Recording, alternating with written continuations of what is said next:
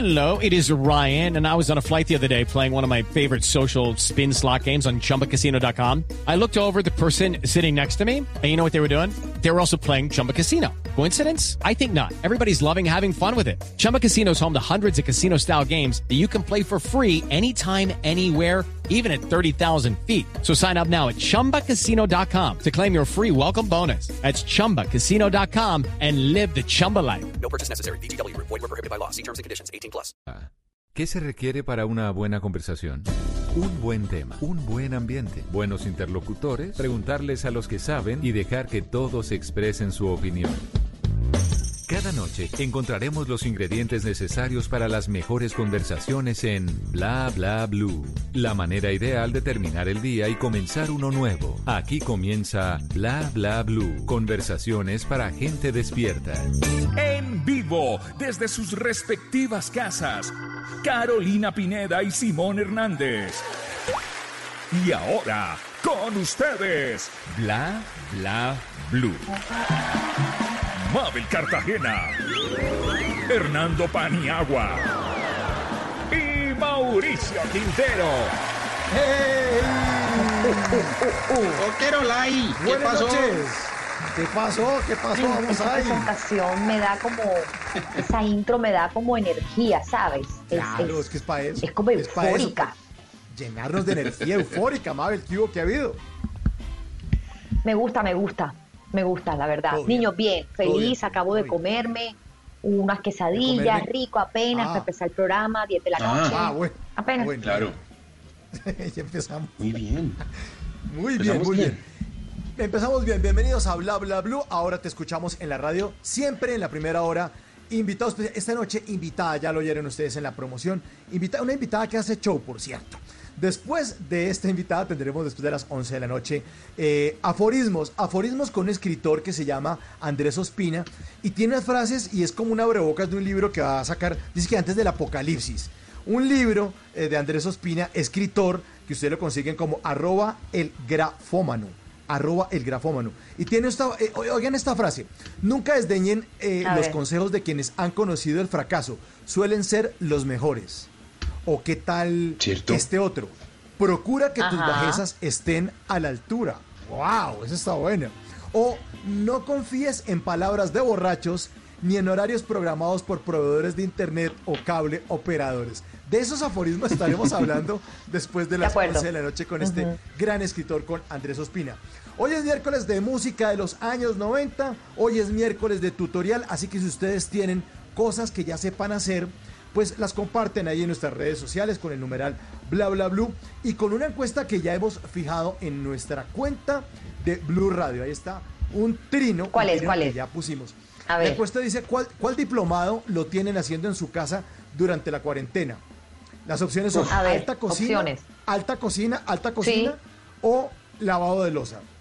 ¿Cuál de los dos? No, ¿Cuál es que ambas. Lavabo Ambas, Mauro, porque, a ver, me toca alta cocina y después me toca lavar los platos que utilicé para la alta cocina. Estoy, estoy los dos. No, pero en la, en la Biblia dice que el que lava los platos, el que cocina no lava los platos. Eso lava es platos, regla que, es, que- sí. sí. no. Pues el sí, que cocina no lava los platos. ¿Y a- ¿En qué momento Claro, pues Pani, el hacer las dos problema es que No. eh, tengo un pequeño problema y es que a mí me encantan ¿Cuál? los platos impecables, impolutos y mi marido no es de ponerle mucha atención, entonces Mm, te puede bueno. salir un tenedor con un pedazo de papa de hace tres días, entonces yo Uy, prefiero hacerlo, cosa tan horrible, yo hago ¿no? todo. Bueno, mientras tanto, opinen, opinen ahí con la encuesta que ya tenemos en la cuenta de Blue Radio en Twitter. ¿Cuál es su diplomado? ¿Qué diplomado lo tienen haciendo? ¿Alta cocina o lavado de losa? Ya van 415 votos y va ganando el lavado de losa con un 58%. Muy bien, muy bien. Y mientras está lista nuestra invitada, mientras está Tengo nervios. lista tengo nervios, estoy nervioso, tengo miedo, tengo miedo. Mientras alistamos a nuestra invitada, a la hermosísima Linda Palma, pues como hoy es música de los años 90, les tengo a Vilma Palma a decirle a mí, bienvenidos a Bla Bla Bla.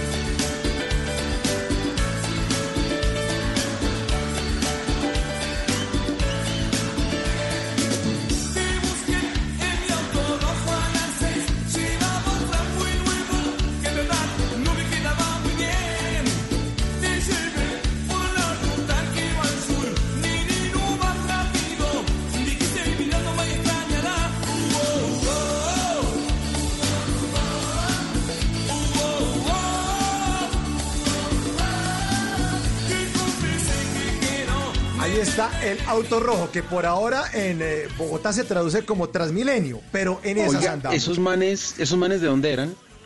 ¿O de dónde son? Argentinos, Vilma Palma. Pero tenían Vilma apartamento de. Cedritos porque se presentaban en Bogotá cada ocho días. Bueno, claro, tenían tarjeta punto sexy y todo, se la pasaban Sí, acá, todo. claro. Se la Todo, pasaban todo, aquí. Le- les cuento una cosa, el primer concierto de mi vida fue como a los 15 años y fue de Vilma Palma Vampiros en Macro, en Barranquilla, en el parqueadero de Macro. Y, y le invitaron Y con, allá haciendo mercado. feliz. Haciendo mercado. Sí, la verdad es que sí, te lo juro, le dieron las boletas a mi mamá y pues yo fui, fui con mi mamá a ver a Vilma Palma. Ah, bueno. Ah, Ay, con bueno. la mamita, qué ternura. Ay, tan lindo, así que no se puede despegar de la mamá. ¿Me confirman que ya está lista nuestra invitada esta noche? Sí, ya está lista Hace nuestra invitada. esta noche es una modelo barranquillera, presentadora de televisión. No, pero todos. ¿cómo que son todos modelo? una- Sí, claro, modelo, modelo. Ella ahorita nos dice qué modelo, si es Ya modelo puede ser 80 y lo que quiera. Sí, lo que quiera, lo que quiera. Sí, ella Eh, es una mujer quiera. sensacional. Reina, yo no diría- yo- yo- yo no le- presentadora. Yo no le pondría linda, sino hermosísima. Recibamos con un fuerte Sí. aplauso a Linda Palma. Dios me la bendiga, mi amor. Uy. No, no, no, no, no. ¿Tú pusiste a Vilma Palma Vampiros por Linda Palma? Claro, claro, me inspiré. Linda Palma. Me inspiré. Sí. Ay, no me había dado cuenta. Ah, ahora todo Mm, tiene eh, sentido. Feliz noche para todos. En serio, estoy muy feliz de estar acá. Mabel, Mauro, Hernando, gracias a todas las personas que están conectadas, nos están escuchando. Gracias. Me gusta Vilma Palma, eh, pero no quiero confundir al público. Yo soy Linda, ellos son Vilma. Y simplemente lo aclaro porque mucha gente, mucha gente, mucha gente se confunde y me dicen Vilma. Ey, no, no me llamo Vilma, me llamo Linda Palma Angulo. O sea, cuando, cuando tú llegas a, un- a- cuando llegas a una portería y anuncian así, llegó doña Vilma Palma. di- Me ha, me ha pasado. Me ha pasado. Aquí está en portería doña Vilma. Vino, Sí. vi- vino sin los vampiros, vino sin los vampiros. Entonces, Pero viene no, y todavía, ey, te quiero decir algo, además, ahorita, pleno 2020, todavía me hacen el chiste de, y trajiste los vampiros, entonces no sé si reírme o quedarme callada o Mm. mirar al cielo, no sé qué hacer porque es como súper incómodo. Eh, Un momentico. Pero, pero sí, tanta peso todavía- que ya se perrateó, sí. Exacto, ya lo perratearon hace rato, entonces como que, ah, bueno, sí. Depende también de quién venga, ¿no? A veces como que hay confianza y la vaina no se ríe, pero pero sí es raro, la verdad. Como entrando a conocer a alguien, sí es raro que me pregunten por los vampiros que no existen. No, pero oye un momentico, explícame una cosa, ¿de dónde, de dónde pues tenemos aquí un acento costeño que nunca en la vida habíamos ¿Cómo vi- así, oído en televisión? ¿Cómo así? Explícame. No, pero es Pero- que ella le pone, o sea, sale Oner ahí, se pone el bombillo rojo en el televisor y ¡pam! Perfecto. Tiriririri. Neutraliza, Y sale, y miren neutraliza, esto. pero... Óigame Tal esto. cual. Linda, por Tal favor, cual. dame el placer de decir de dónde... No, tú, tú dilo, dilo, que te salga de esa boca tan divina, ¿de dónde eres?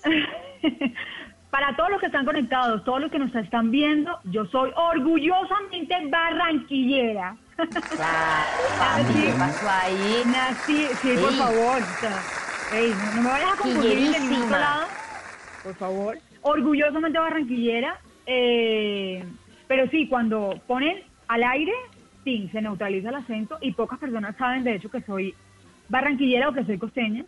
Eh, muchas veces me confunden, obviamente, digamos que como yo tengo como un acento extraño, por decirlo así, porque he vivido como en muchos sitios del, del país, eh, muchas veces me preguntan si soy caleña, pero no, yo creo que aquí queda súper claro que soy costeña eh, y que me encanta ser costeña.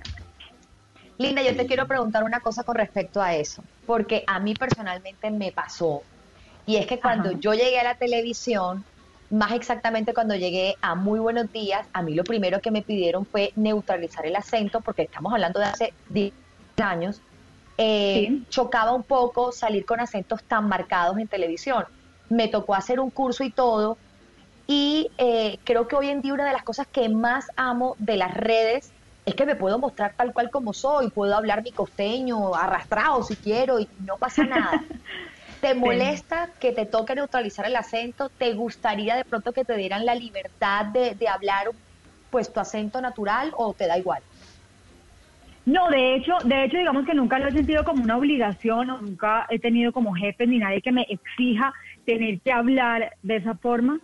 Eh, sin embargo, cuando empecé en televisión, hace mucho también, en 2007, por allá en 2007, presentaba un programa en vivo y recuerdo que por el apuntador, por el INIR, el director todo el tiempo me estaba corrigiendo, Mabel, porque yo siempre cortaba las palabras. Entonces, ajá, tal cosa, pero eh, tal vaina, bla.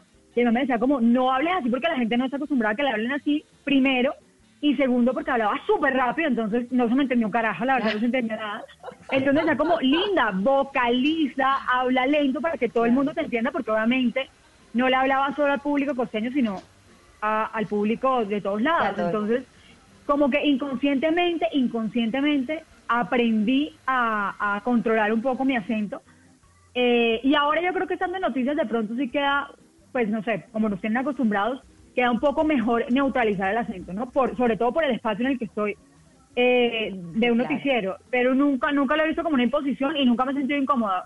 Como que son dos lindos, pero, pero me siento bien. Y de, vez- de vez en cuando, como cuando se me sale el corroncho, la verdad, digamos que también lo, lo acepto como parte de mi, de mi personalidad, la gente no, no le choca, entonces no, yo estoy feliz con eso. Coincidimos todos en que los cachacos no tenemos acento, en que en Bogotá no hay acento. ¿Cierto, Mauricio? Nosotros no, no, tenemos nosotros acento. no tenemos acento. Nosotros no hablamos de para arriba. ¿Cómo De- se le no, nada. No. Neutralizar el acento, eh, Linda, es hablar como cachaco. ¿Cómo hablan los cachacos? Ah, ¿Cómo hablamos los cachacos? Bueno, tratar ¿en de neutralizar- va a poner a preguntar eso, Pani. Mira, eh, tratar de neutralizar el acento eh, es un poco complicado.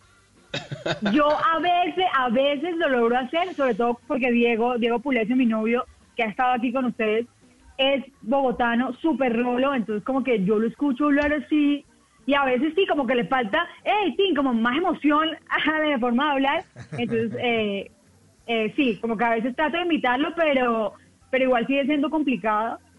Eh, y como dice Mabel, yo creo que no hay nada más bonito que ser auténtico y mostrarnos tal como somos, y expresarnos tal como nos expresamos, y cada vez eso gusta más a la gente, ¿no? Entonces como que eh, entre, entre más original y auténtico sea uno, mejor le cae a las demás personas, tanto en medios como en la vida real. Tú tienes que mostrarte tal como eres, entonces ya no trato de, de, de buscar tanto un acento u otro, sino hablar como, como me siento bien. Son las 10.25. ¿Cuánto tiempo llevas cuánto tiempo llevas viviendo en Bogotá, Linda? Madre, yo llegué en el 97 a Bogotá. ¿Ya cuántos años? No, eso también Oh ayuda, claro. 22, no, sí, ya- eh, oh, sí, ya llevo mucho tiempo. Sí, exacto. Eso ayuda. Tengo, años. pues, todas mis amigas del colegio eh, son de acá, las de la universidad, mis trabajos han sido de acá. Llevo mucho tiempo, entonces ya como que uno se acostumbra inconscientemente a, a hablar de cierta forma. Obviamente cuando voy a la costa todo el mundo, pero porque estamos es raro. bla, bla".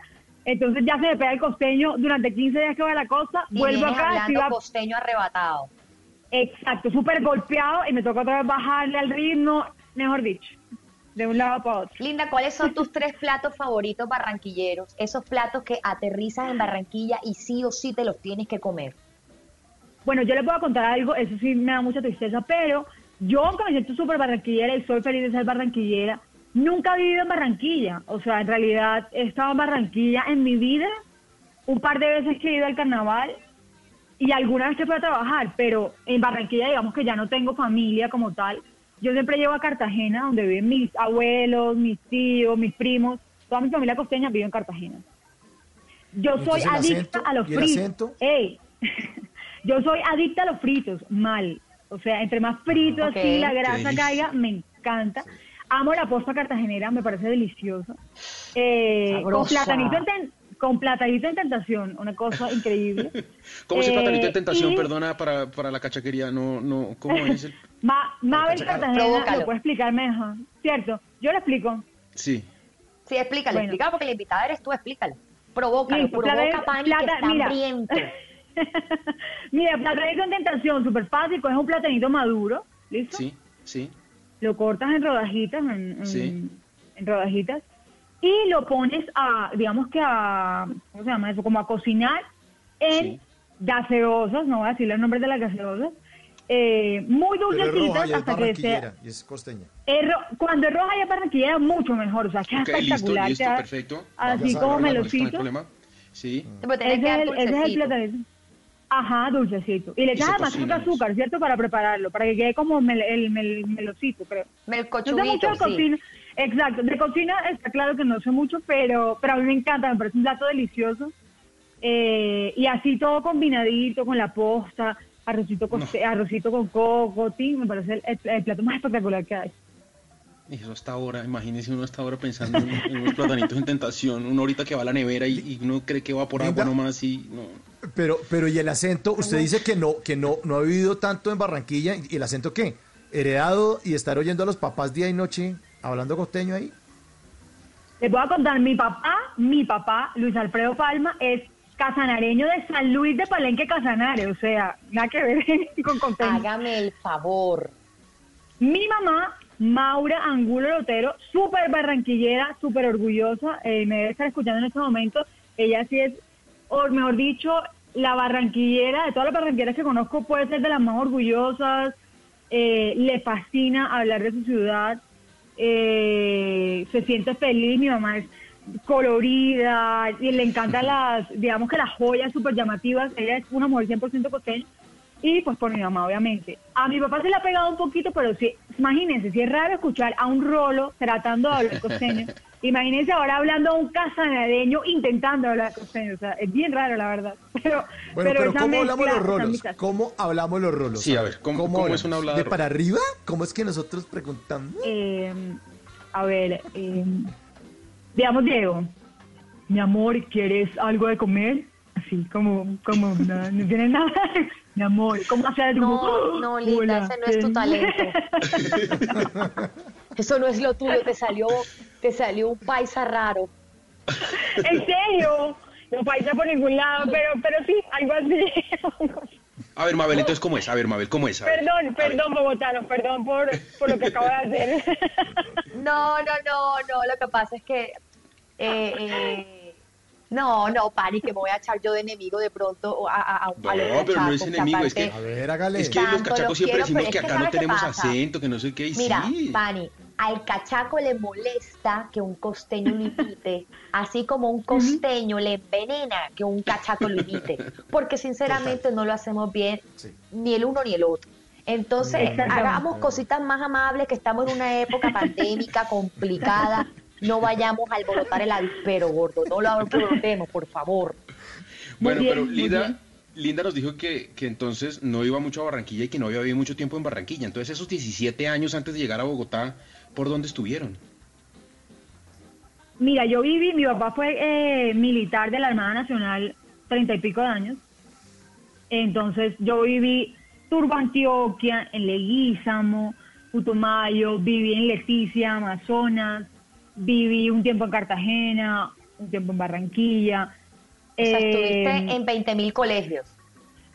Más o menos, más o menos, exactamente. Y bueno, donde más viví, donde más tiempo estuve, es en una base naval, en una que se llama Bahía Málaga, en el Pacífico colombiano, que viví siete años. Y cómo, eh, eh, la- de todas, la que más me llama la atención es Leticia. ¿Cómo es la vida en Leticia? ¿Cuántos años tenías ahí y cómo es la vida allá? Bueno, en todas, digamos que to- todas las que les conté hasta Bahía Málaga, eh, era muy pequeña, entonces la verdad no tengo muchos recuerdos. Eh, Claro. Las fotos son divinas, las fotos son divinas, las experiencias que me cuenta mi mamá son maravillosas. Mi mamá era feliz en todas las guarniciones en las que estuvo, obviamente con miles de historias de tener que atravesar río, trocha, mejor dicho, vereda, esperar un día a la semana para poder hacer mercado, en fin, miles de cosas que uno dice como, wow, te admiro mamá por todo lo que tuviste que vivir, Eh, pero no tuve la dicha porque era muy pequeñita. En Bahía Málaga, donde, digamos que donde recuerdo mi infancia, eh, sí fue un mundo como, pues, súper atípico eh, y una infancia maravillosa porque lo que les digo, era una, es una bahía en la mitad del Pacífico colombiano, un sitio recóndito, maravilloso, con naturaleza por todo lado, al frente mar, eh, por el otro lado selva, Valle Caucana, entonces era como, uf, todos los días te levantabas y veías algo que te, que te impresionaba mucho y, y en esa, con esa realidad crecí, por eso soy muy amante de la naturaleza, muy amante de los planes como relajados, tranquilos también, Eh, pero sí, yo me acuerdo sobre todo de Bahía Málaga, que fue donde viví tanto tiempo de, de mi infancia. Linda, a ti se te nota, eh, no sé si Pan y Mauro lo han notado, pero eh, Linda es como una mujer muy tranquila. Se han dado cuenta que es como, maneja siempre como el mismo tono de voz, se nota que es como, como, como que eso lo transmite, transmite mucha paz. ¿Eres así?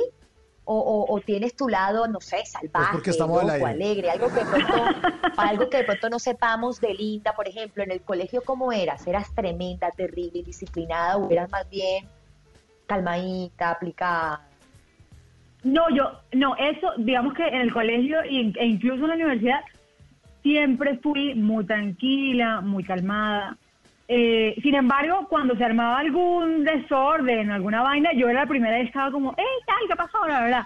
Pero no era la que empezaba en la idea, sino que me, me unía después, ¿no? Para hacer desorden. Eh, sin embargo, siempre he sido como, como tú me percibes, súper tranquila, calmada. eh, y no y no genero como ma- mayor caos, sino yo me, me gusta mi vida así como súper relajada. Pero obvio, soy alegre, divertida, me encanta hacer miles de planes con, con mis amigos.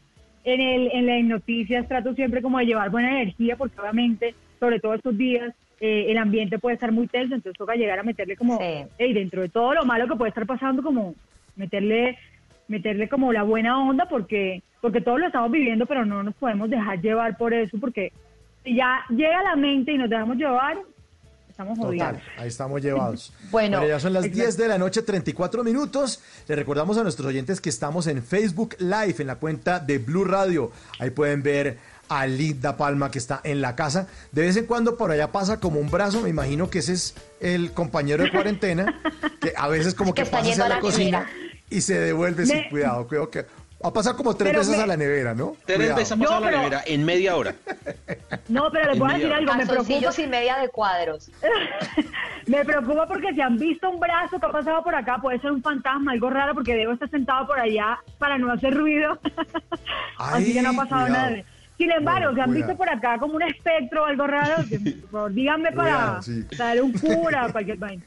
No, está Bueno, bien. lo estamos esperando a todos, a todos en la cuenta de Blue Radio en Facebook, porque esta noche estamos con Linda Palma en Bla. Y ahora en Bla Bla Blue venimos a robar. Muchísimas gracias, venimos a robar porque vinimos a robar. Linda, ¿cuáles son sus arrobas en las redes sociales? Mis arrobas en las redes sociales son Linda Palma. Todas. Linda Palma, tal En cual. Facebook, sí, Linda Palma. En Facebook, en Twitter y en Instagram, así como Linda Palma. Y en, y en YouTube, que hace poquito lo empecé como a mover porque tengo hace como dos años la cuenta, pero me di cuenta por esta cuarentena que en serio he subido como tres videos. o sea, en dos años he subido tres videos. Lo tenía súper olvidado. En, en YouTube estoy como Linda Palma TV, porque ya el, el otro no pude ponerlo. Bueno, ¿Y TikTok no vinimos le a va a robar- entrar a eso? Sí.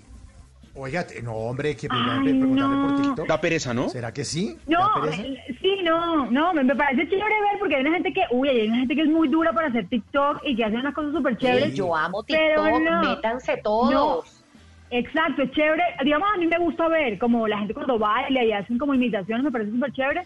Pero otra vez lo que decía Mabel, yo soy más tranquila y nunca me van a ver Sí, como me más encanta bailar, tranquila. pero nunca me van a ver y ra, ra, ra. No, eso Y no, haciendo no, lip no soy syncing yo, nada de esa como que vaina. nada que ver, eso lo.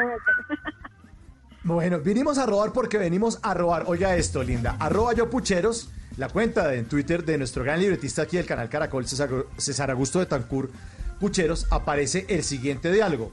Dice así, dice, en el futuro los cerdos podrán ser donantes de órganos para los humanos. Y le pregunta a una persona, ¿y cuánto podrá valer el trasplante? Y dice, depende del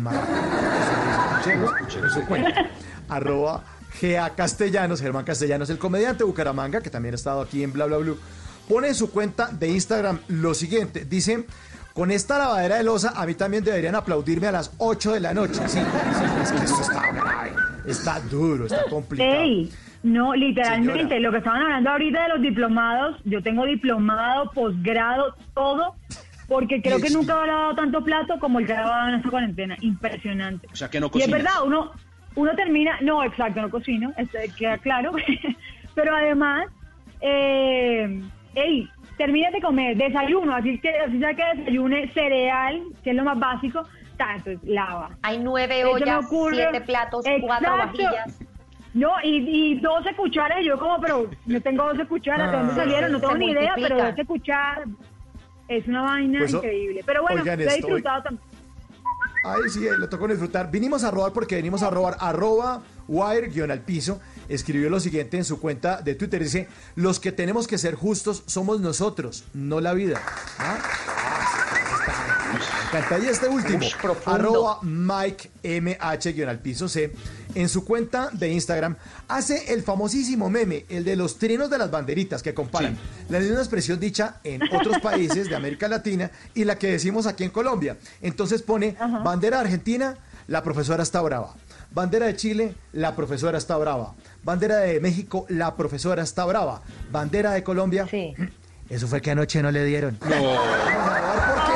Vamos a robar a robar. Qué horrible esa baila, qué horrible.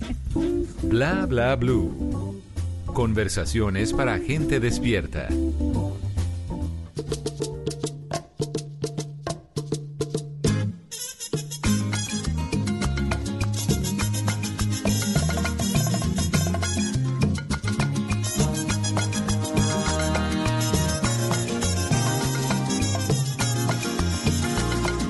Bla bla blue. Procura seducirme muy despacio y no reparo de todo lo que en el acto te haré. Procura caminarme ya como la del mar y te aseguro que me hundo para siempre en tu rodar.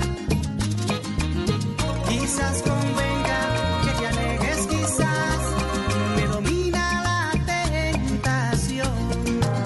de la noche, 39 minutos. Estamos en Bla Bla Blue. Y como ahora te escuchamos en la radio, pues ustedes pueden seguir votando en la encuesta que le hemos puesto ahí en nuestra cuenta de Twitter. ¿Cuál diplomado lo tienen haciendo en su casa? ¿Alta cocina o masterclass en lavado de losa? Y ahí están respondiendo nuestros oyentes muy juiciosos. Va ganando el lavado de losa, sí. Claro. 58% y 42% alta cocina. A lavar pláticos música de los 90 los miércoles aquí en Bla Bla Blue. Y esta noche seguimos aquí con la hermosísima, linda, linda Palma. Para de lo que te haré. Eso cantando. No, ella está bailando, mi amor. Oiga, oiga, bailando. ¡Ey! Ey, ¡Qué tema! Tremendo tema. No, además me encanta la música de los 90, pues yo crecí en los 90. Eh, Claro. Me parece, la verdad, pues no sé si cada quien, todos digamos eso de, de la época en la que nos tocó vivir, pero para mí la música de los 90, de las mejores. Impresionante. Ey, obvio, yo no sé cómo a la gente le puede gustar Bad Bunny. Cierto. Si ese man ni canta, es una sufridera. de- ya, siete Grammys, cuatro. No, hombre, no, ponte serio. Mira esta delicia, este procura. Uno lo agarraban así apretadito, frente con frente, Exacto, ombligo con ombligo. Si no te gustaba el man, no le ponía el candado. ¿Cómo el candado? no, mano en la a ver, muéstrelo ahí en Facebook. ¿cómo El es? candado es famosísimo. El candado es mano derecha en el hombro del Sí. pelado, del man. Sí. Mano izquierda en la cadera. ¡Pra! Ese es el candado.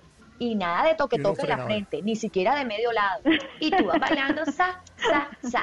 Si el man te gusta, Exacto. olvídate. La mano derecha sí. directo a la nuca. ¡Pra! Sa. La mano izquierda directa a la cintura. ¡Tra! Papi, y ahí se sentía toditico hasta los pecados. No, hombre, ya. No, no, no. Y ahora no. con el Bad Bunny todo es de, ah, el perreo, el perreo, no me dejes, no sea serio, imagínate las No, sí. deben sufrir con el perreo. Sí, tiene razón en que la, la- la música es distinta y la de hoy es fregada de bailar. ¿Cuál es, cuál es la música suya, Linda? ¿Cuál, ¿Qué es lo que a usted le gusta cuando está de fiesta, cuando, cuando está contenta? ¿Qué es lo que oye?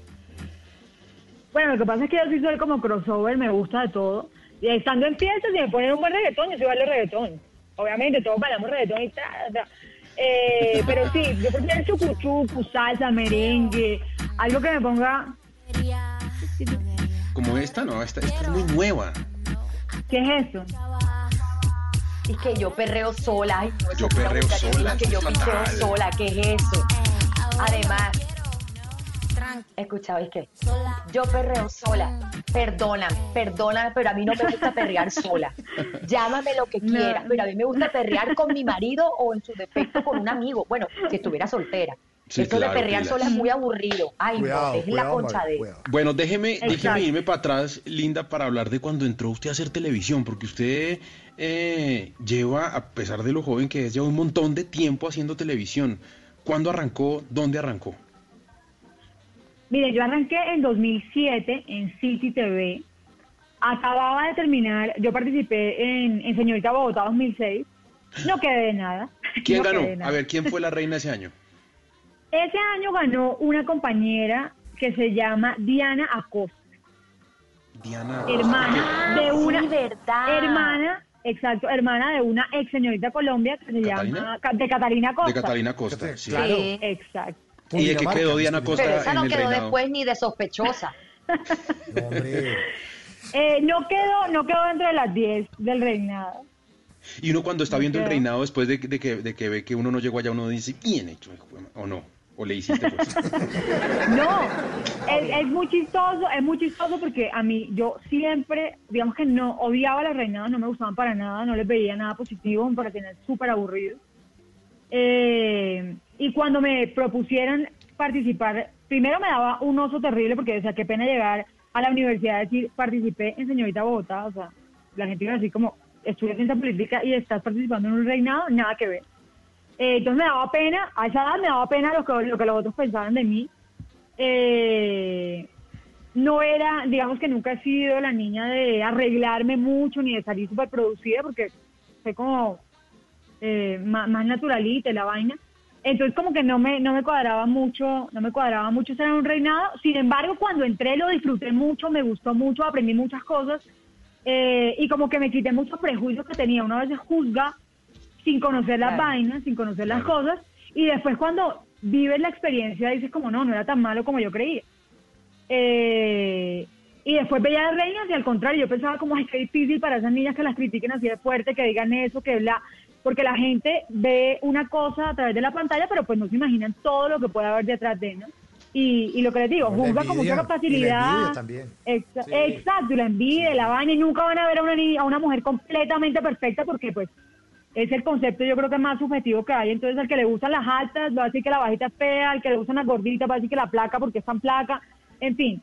Eh, Pero- pero, nada, yo la pasé muy bien y, y nada, y quedé adorando a todo el mundo que estuvo en el reinado y agradeciéndoles mucho porque cuando salí del reinado salí siendo una mejor linda palma, entonces fue una experiencia chévere y que tenía que llegar a mi vida también. Y abrió puertas, porque a partir de ahí es donde empieza el camino, ¿no?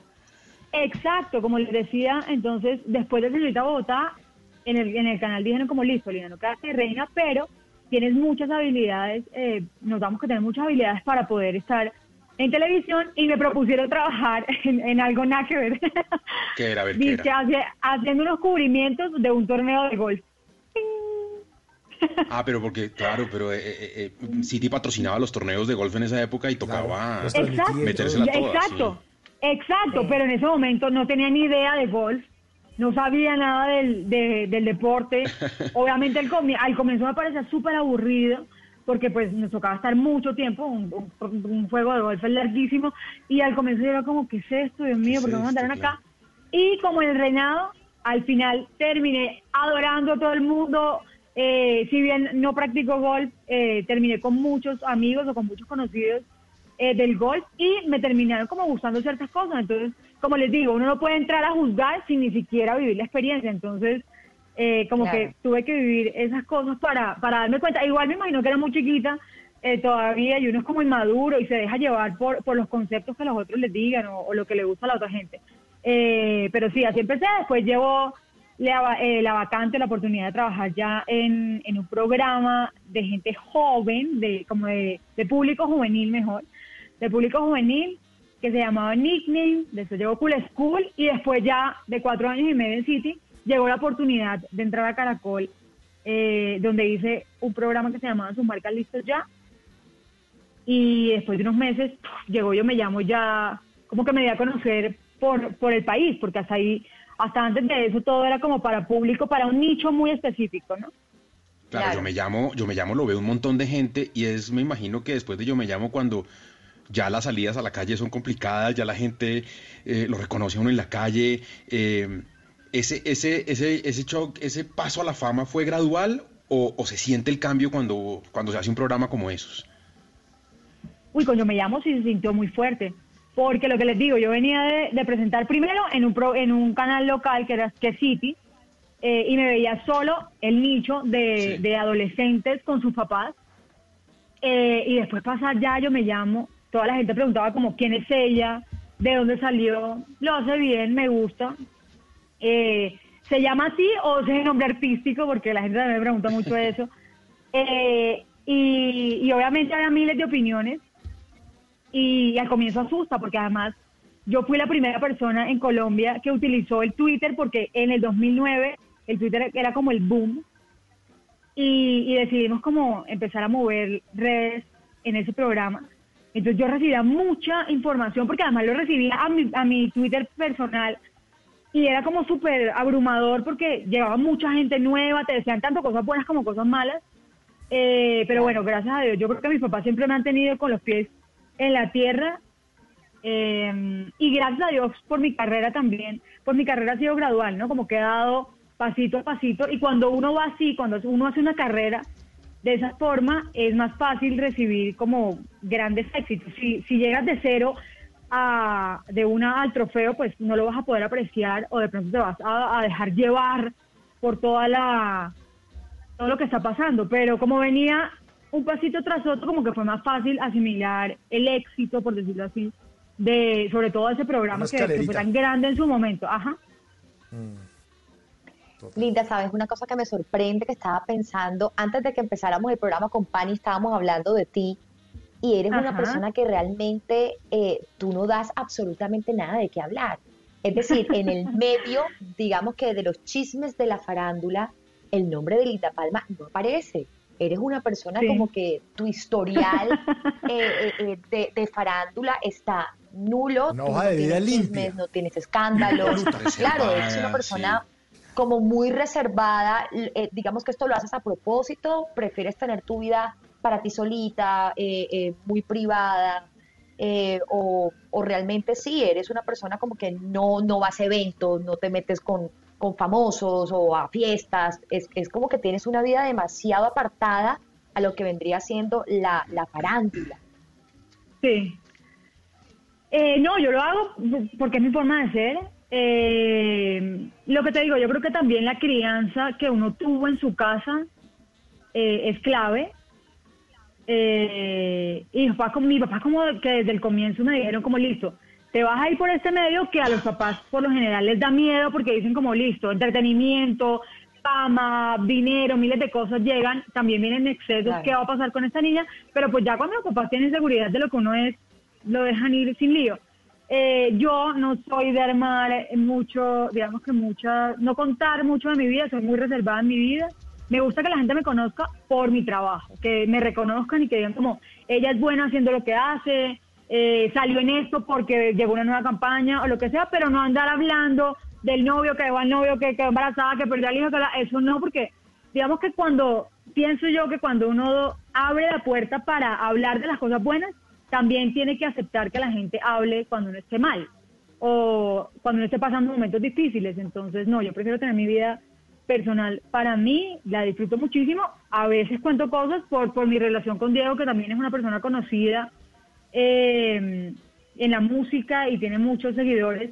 Pues obviamente, como que de vez en cuando salimos y contamos ciertas cosas, pero, pero somos más calmados y, y reservados. Ok, bueno, Linda, eh, creo que llegó un momento eh, en el que espero no incomodarte con las preguntas, pero me parece que es muy, muy, muy importante en este momento que estamos atravesando Ajá. a nivel mundial esta pandemia y que si bien hay muchos que no, no, digamos que no les ha afectado ya sea de la parte económica o, están tranquilos en su casa, eh, aún así todos estamos encerrados, unos de pronto en casa con todos los lujos, otros con ningún tipo de lujo, eh, pero lo que sí es verdad es que a todos nos está matando la incertidumbre, qué va a pasar, y esto genera eh, depresión, ansiedad, ataques de pánico y un sinnúmero de, de enfermedades que esto no discrimina ni estrato social, ni edades, ni sexo, nada. Nada, Y nada. te estoy diciendo esto porque quiero tocar un tema que, eh, que sé que para tu vida fue muy difícil y estoy hablando pues de la enfermedad que, que padeces y que me parece importante que lo toquemos, claro está si tú quieres hacerlo, pero me parecería claro. bonito, ¿por qué lo digo? Porque tú siendo tan joven, Linda, eh, tuviste que atravesar momentos muy difíciles de salud y te tocó, ojo, siendo todavía una niña chiquita, porque eras todavía muy niña Y recuerdo que fue en el 2016, yo estaba embarazada de Luca cuando tuviste una recaída muy fuerte, te tocó nuevamente aprender a escribir, a apre- aprender a caminar, tuviste eh, que estar encerrada en tu casa y, y fue momentos muy duros. Entonces, ¿por qué digo todo esto? Porque hoy en día que, que todos tenemos que estar en la casa encerrados y estamos mucho de pronto viviendo momentos de angustia, de ansiedad, de depresión, empezando a sentir en nuestros cuerpos una cantidad de sensaciones nuevas, desconocidas. Tú lo tuviste que vivir eh, por una enfermedad que padeces y que si no estoy mal no tiene cura, te va a acompañar toda tu vida. Si no estoy mal, ahora nos cuentas un poco más. Entonces me gustaría que tú eh, pudieras hablarnos un poquito de esto y, por el conocimiento que tienes, ¿qué consejo le puedes dar a estas personas de cómo poder manejar todo esto? Porque eh, realmente si el coronavirus no lo merece nadie, la enfermedad que padeces tú tampoco la mereces, no la merece tampoco nadie, no la elegiste tener y, y te tocó vivir cosas muy difíciles desde, desde muy joven. Entonces, si nos quieres hablar de eso, sería buenísimo. ¿Qué consejo puedes darlos? Entrar un poquito en detalle de ese tema. Bueno, claro que sí, yo les hablo sin ningún, sin ningún inconveniente de eso, porque hace parte de mi vida, eh, digamos que ya todos lo conocen. Eh, bueno, como tú dices, Mabel, yo desde 2008 tengo esta condición, es una condición autoinmune. En términos médicos, es irreversible, es de por vida, es degenerativa. Eh, degenerativa, pero yo creo que degenerativa, ahora que he convivido con ella tanto tiempo, yo creo que es degenerativa ahora si tú te descuidas o si no llevas un tratamiento juiciosa. Eh, si la aprendes a, a conocer, si la aprendes a controlar y si eres cumplida con tu tratamiento, puedes tener una vida normal, gracias a Dios yo la tengo. Eh, al comienzo fue súper difícil, obviamente, cuando llegó la enfermedad yo tenía 22 años, acababa de cumplir 22 años, eh, y me hablaron de esto, me dijeron de una, de frente, sin miedo alguno, me dijeron como, si no te cuidas, eh, si te pones a llorar, no vas a resolver nada, eh, te puedes quedar en una silla de ruedas, así que es tu decisión, tú verás cómo quieres llevar tu vida, y obviamente fue súper fuerte porque yo decía como, ¿qué va a pasar conmigo? Todo lo que sueño, todo lo que quiero hacer. Tuve negación tres años, eh, tres años en los que la verdad me pusieron un tratamiento y era súper incumplida con el tratamiento, no me ponía las inyecciones, no me interesaba, no me gustaba, no creía que tuviera la enfermedad. Eh, como que tenía, lo que les digo, una negación y nada, eso no lo tengo en mi cuerpo, se equivocaron, vamos a otro médico, papi. Entonces mi papá me llevó a otro médico, a otro especialista, porque obviamente como que no, no podía entender por qué esa enfermedad había llegado a mí. Y después, en 2016, el episodio que tú relatas, pues tuve una recaída súper fuerte que me comprometió muchas partes del cuerpo y muchas de, digamos, de las cosas que uno normalmente debería hacer. Y eso sí fue como una cachetada a la realidad. Y, y esa fue la forma en la que yo entendí, listo, ya tengo esto en mi cuerpo, lo voy a tener de por vida. Tengo dos opciones, o lo entiendo y aprendo a convivir con esto y a salir adelante, o me quedo quejándome todos los días, llorando en una cama y diciendo pobre de mí porque tengo esto. Y dije, no, pues no, no quiero, no quiero esa opción. Y me fui por la otra y ha sido lo más maravilloso que me ha pasado. No me quejo nunca de mi enfermedad. Eh, aunque la tuve oculta para mí, por lo mismo lo que les cuento, que soy muy reservada, eh, creo que lo más liberador ha sido poder hablarle a la gente de la enfermedad y poder tocar a mucha Claro. gente, poder contarle a mucha gente y demostrarle que si bien la tenemos, podemos estar bien. Y no solo en mi enfermedad, sino con cualquier cosa en la vida. Porque como tú dices, experiencias eh, difíciles, complicadas, obstáculos en el camino, hemos tenido todos los seres humanos. Cada uno verá desde qué punto, algunos amorosos, algunos económicos, algunos líos familiares, algunos esto que nos está pasando, en fin.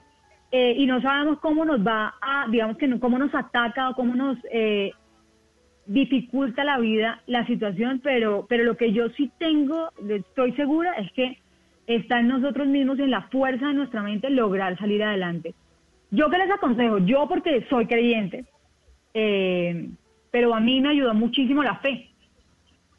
Yo en algún Claro, momento cuando me oración. muy mal, exacto, cuando me vi muy mal, cuando me veía acostada sin poder levantarme y tenía que ver en televisión los programas que yo hacía, uf, sufrí muchísimo, eh, me sentía muy triste porque deseaba volver a estar allá, pero ten- o sea, entendía que tenía que vivir un proceso. Y cuando acepté eso empecé a hacer disciplinada con las terapias, juiciosa. Cuando empecé a calmarme, porque era muy impaciente y quería todos los resultados inmediatos, y cuando empecé a, entender que no era mi tiempo, sino el tiempo de Dios o el tiempo para que yo entendiera, y solté todo eso, fue que pude disfrutar la recuperación y por eso ahora soy tan calmada, ahora soy más calmada, más relajada, como que no juzgo a nadie, no molesto a nadie. Eh, admiro y respeto a todo el mundo porque cada quien siendo como es en esencia es maravilloso y todos tenemos algo increíble que aportarle al que está al lado, entonces como que ahora disfruto muchísimo eso. Eh, yo aconsejaría, y lo decían ustedes al comienzo, eh, por estos días como que hay mucha presión social de tienes que hacer, no puedes salir de esa situación sin ser mejor, sin leer, sin bla, bla, bla, bla. Y eso obviamente genera más angustia en la gente porque uno dice Ay, como, sí. pero, pero yo no estoy, yo no estoy leyendo tanto, yo no estoy bla y cuando salga. No, bla". encima de todo, Uno- encima de todo termina uno sintiéndose un inútil. Estoy en la casa y no Exacto. hago nada de lo que me están diciendo que tengo que hacer. Sí, claro.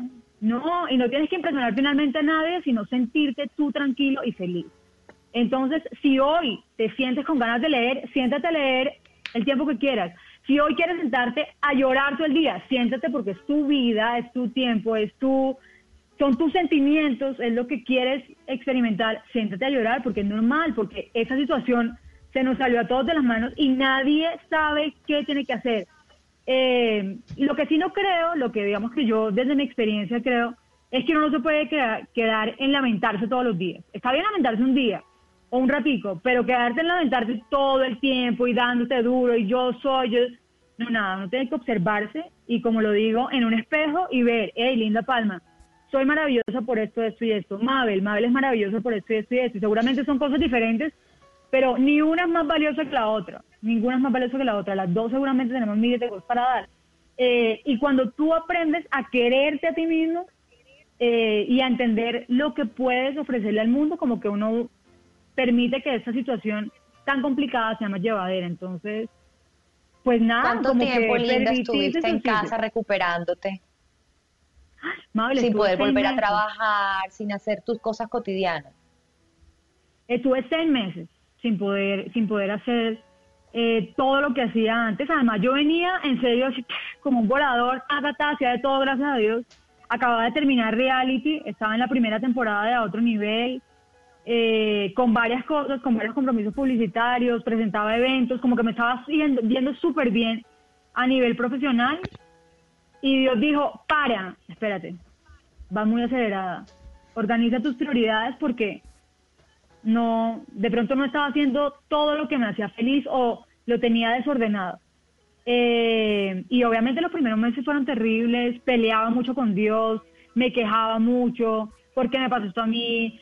Eh, no entiendo, si yo soy buena, si yo no le hago daño a nadie, bla, bla, bla. Y un día me senté y dije, no, así no voy a salir adelante de ninguna forma. Recuerdo que llegó mi, mi fisioterapeuta y un día me encontró, como un día de estos de cuarentena, eh, llegó a hacerme terapia y me encontró en pijama y eran las 3 de la tarde. Y me dijo, me, me, digamos que tuvimos la terapia normal y cuando se fue, me dijo, Linda, mañana cuando vuelva no te quiero encontrar en pijama, porque son las 3 de la tarde, tienes que levantar a la misma hora, tienes que bañar, vestirte con tu ropa normal y esperar a hacer la terapia. Eh, entonces le dije como, pero ¿para qué igual estoy enferma, no me puedo levantar, no puedo hacer nada? ¿Para qué? Y me dijo, obvio, pero lo que pasa es que el cerebro, obviamente, es moldeable. Y si tú le vas mandando la información y la idea de estoy mal, ya no me voy a levantar, no voy a estar bien, bla, bla, pues se lo va a creer y finalmente te vas a quedar ahí. Y cuando lo entendí, empecé a cambiar y todos los días me arreglaba con toda la dificultad para poder estar bien. Tú no sabes lo maravilloso que es eso y cómo te, te sientes Claro. de bien a nivel, uff. Y entonces por eso le he dicho incluso a la gente en redes como, hey, es de estar en pijama, obvio, un fin de semana, todo lo hemos hecho y uno no se va ni, ni nada. Pero pues no acostumbrarte a estar los siete días de la semana así porque finalmente te lo vas a creer Claro. y, y te vas a, digamos que te hará la pena de, no, esto no va a pasar. Y no, esto va a pasar, estoy segurísima que va a pasar. ¿Cuándo? No tengo ni idea, pero que va a pasar, va a pasar seguramente. Y tenemos que también estar listos para, para volver a la vida real. Uy, Linda, qué bueno, qué sinceramente, bueno, qué hermoso no sé si te has dado cuenta, pero creo que estás dejando un mensaje muy Sí, importante increíble. y es un mensaje que le cae a todo el mundo. O sea, se me entrecorta hasta la voz porque me, me sensibiliza mucho este bonito. tema. eh, que hayas tenido que vivir esto, eres un súper ejemplo. eh, pero además de todo, Mau y Pani, eh, no sé si se han dado cuenta de algo, muchos nos hemos quejado que llevamos 30 días sanos dentro de la casa, con comida, con televisión, con Netflix, con los niños, o sea, tenemos como todo, Todo. para picar, para Sí. leer, para hacer de todo. Y Linda estuvo seis meses, seis meses en su casa sin poder salir, sin poder ir a hacer sus programas, tener que prender el televisor y ver a otra persona reemplazarla. Y nosotros nos quejamos, es duro, yo sé que es duro, pero nosotros en este momento estamos sanos. Y hablo no solamente de nosotros que estamos ahora mismo haciendo este programa de radio, sino también de quienes nos están escuchando. Fue un mensaje Así bastante es. importante el que acabas de dejar, Linda. Entonces, nada. Mau, ya te dejo la palabra Sí. porque Sí. hablé mucho. No, no, no, no, ya nos deja sin palabras, nos deja sin palabras y se lo agradecemos mucho, Linda, que nos haya acompañado en esta hora aquí en Bla Bla Blue. Le mandamos un abrazo, eh, gracias por su ejemplo y la seguiremos viendo en el canal Caracol todas las noches, muy felices. Hey, muchísimas gracias, me encantó acompañarlos. Eh, hace rato quería venir, hace rato venía hablando de tengo que ir a visitarlos, que sí, que no, que sí, pero bueno, este es el momento perfecto para estar acá. Les deseo miles de bendiciones a todos, disfrutemos por ahora esta cuarentena, aprovechemos que estamos al lado de la gente que queremos, los que tienen hijos, apapachen a sus hijos lo más que puedan, porque esta oportunidad, Dios mío, no sabremos después cuándo se vuelva a presentar. Eh, y nada, mucha salud para ustedes, para sus familias. Pronto nos volveremos a encontrar, a abrazar así personalmente. Los quiero muchísimo. ¡Bravo! Chao, gracias. Con otra de Vilma Palma para Linda Palma, música de los 90 aquí en Bla Bla Blue. Chao. Ya venimos.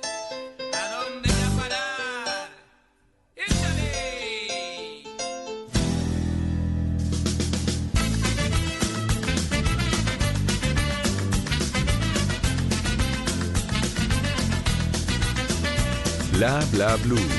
Conversaciones para gente despierta.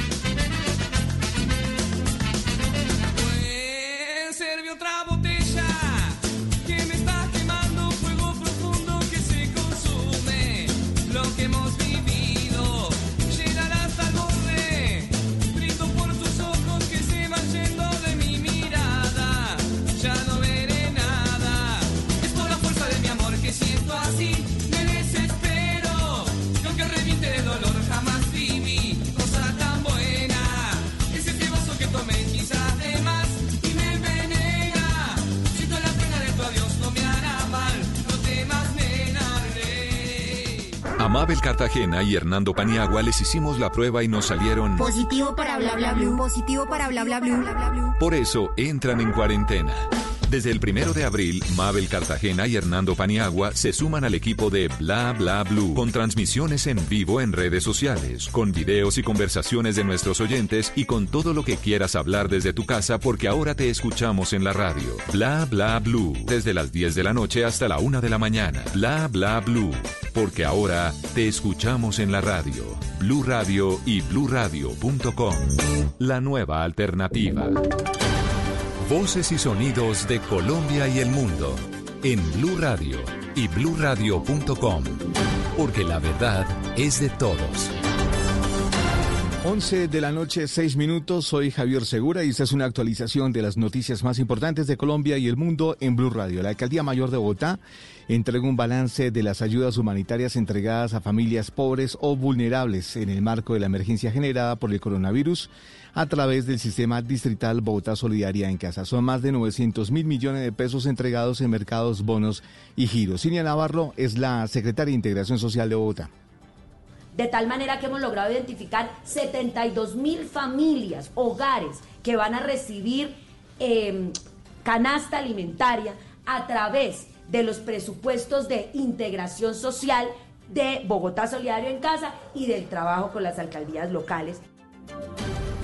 Pero también se han girado recursos y han llegado para la población migrante de Bogotá. El secretario de Gobierno Luis Ernesto Gómez. Se recibieron apoyos en especie y transferencias monetarias para 28 mil migrantes de distintas nacionalidades, en su mayoría venezolanos, que están siendo entregadas en las distintas localidades o en especie a través de mercados o a través de transferencias monetarias que entrega el eh, organismos internacionales y especialmente ACNUR. El distrito prevé llevar ayudas alimentarias a por lo menos 100 barrios de Bogotá identificados a través de las alertas tempranas de la Defensoría del Pueblo y la aplicación de 13.000 encuestas y además de eso la base de datos del CISBEN. Y siguiendo con este tema, el gobierno entregará dos ayudas adicionales para los adultos mayores de 70 años del programa Colombia Mayor y abrió la puerta para ayudar a quienes perdieron su trabajo. Marcela Peña. Los adultos mayores de 70 años recibirán dos pagos adicionales por 80 mil pesos cada uno por cuenta de la emergencia del coronavirus a través del programa Colombia Mayor. Si estas personas no lograran recibir la devolución del IVA, podrán también acceder a un tercer pago por otros 80 mil pesos. El decreto publicado por el gobierno autoriza la realización de estos giros adicionales de Colombia Mayor, pero no especifica en qué fecha se van a realizar. Por otro lado, el gobierno abrió la puerta a apoyar directamente a los desempleados porque autorizó al Ministerio de Trabajo a entregarle dinero a las cajas de compensación para que paguen los auxilios de protección al cesante. Estos auxilios son un apoyo transitorio que reciben quienes en el pasado estuvieron afiliados a las cajas de compensación, pero ahora se han quedado sin trabajo y sin ingresos. 11 de la noche, 9 minutos. Las ARL deberán entregar más de 19 millones de elementos de protección al sector salud en el próximo mes, según dijo el ministro de Salud en un debate en el Congreso de la República. Kenneth Torres.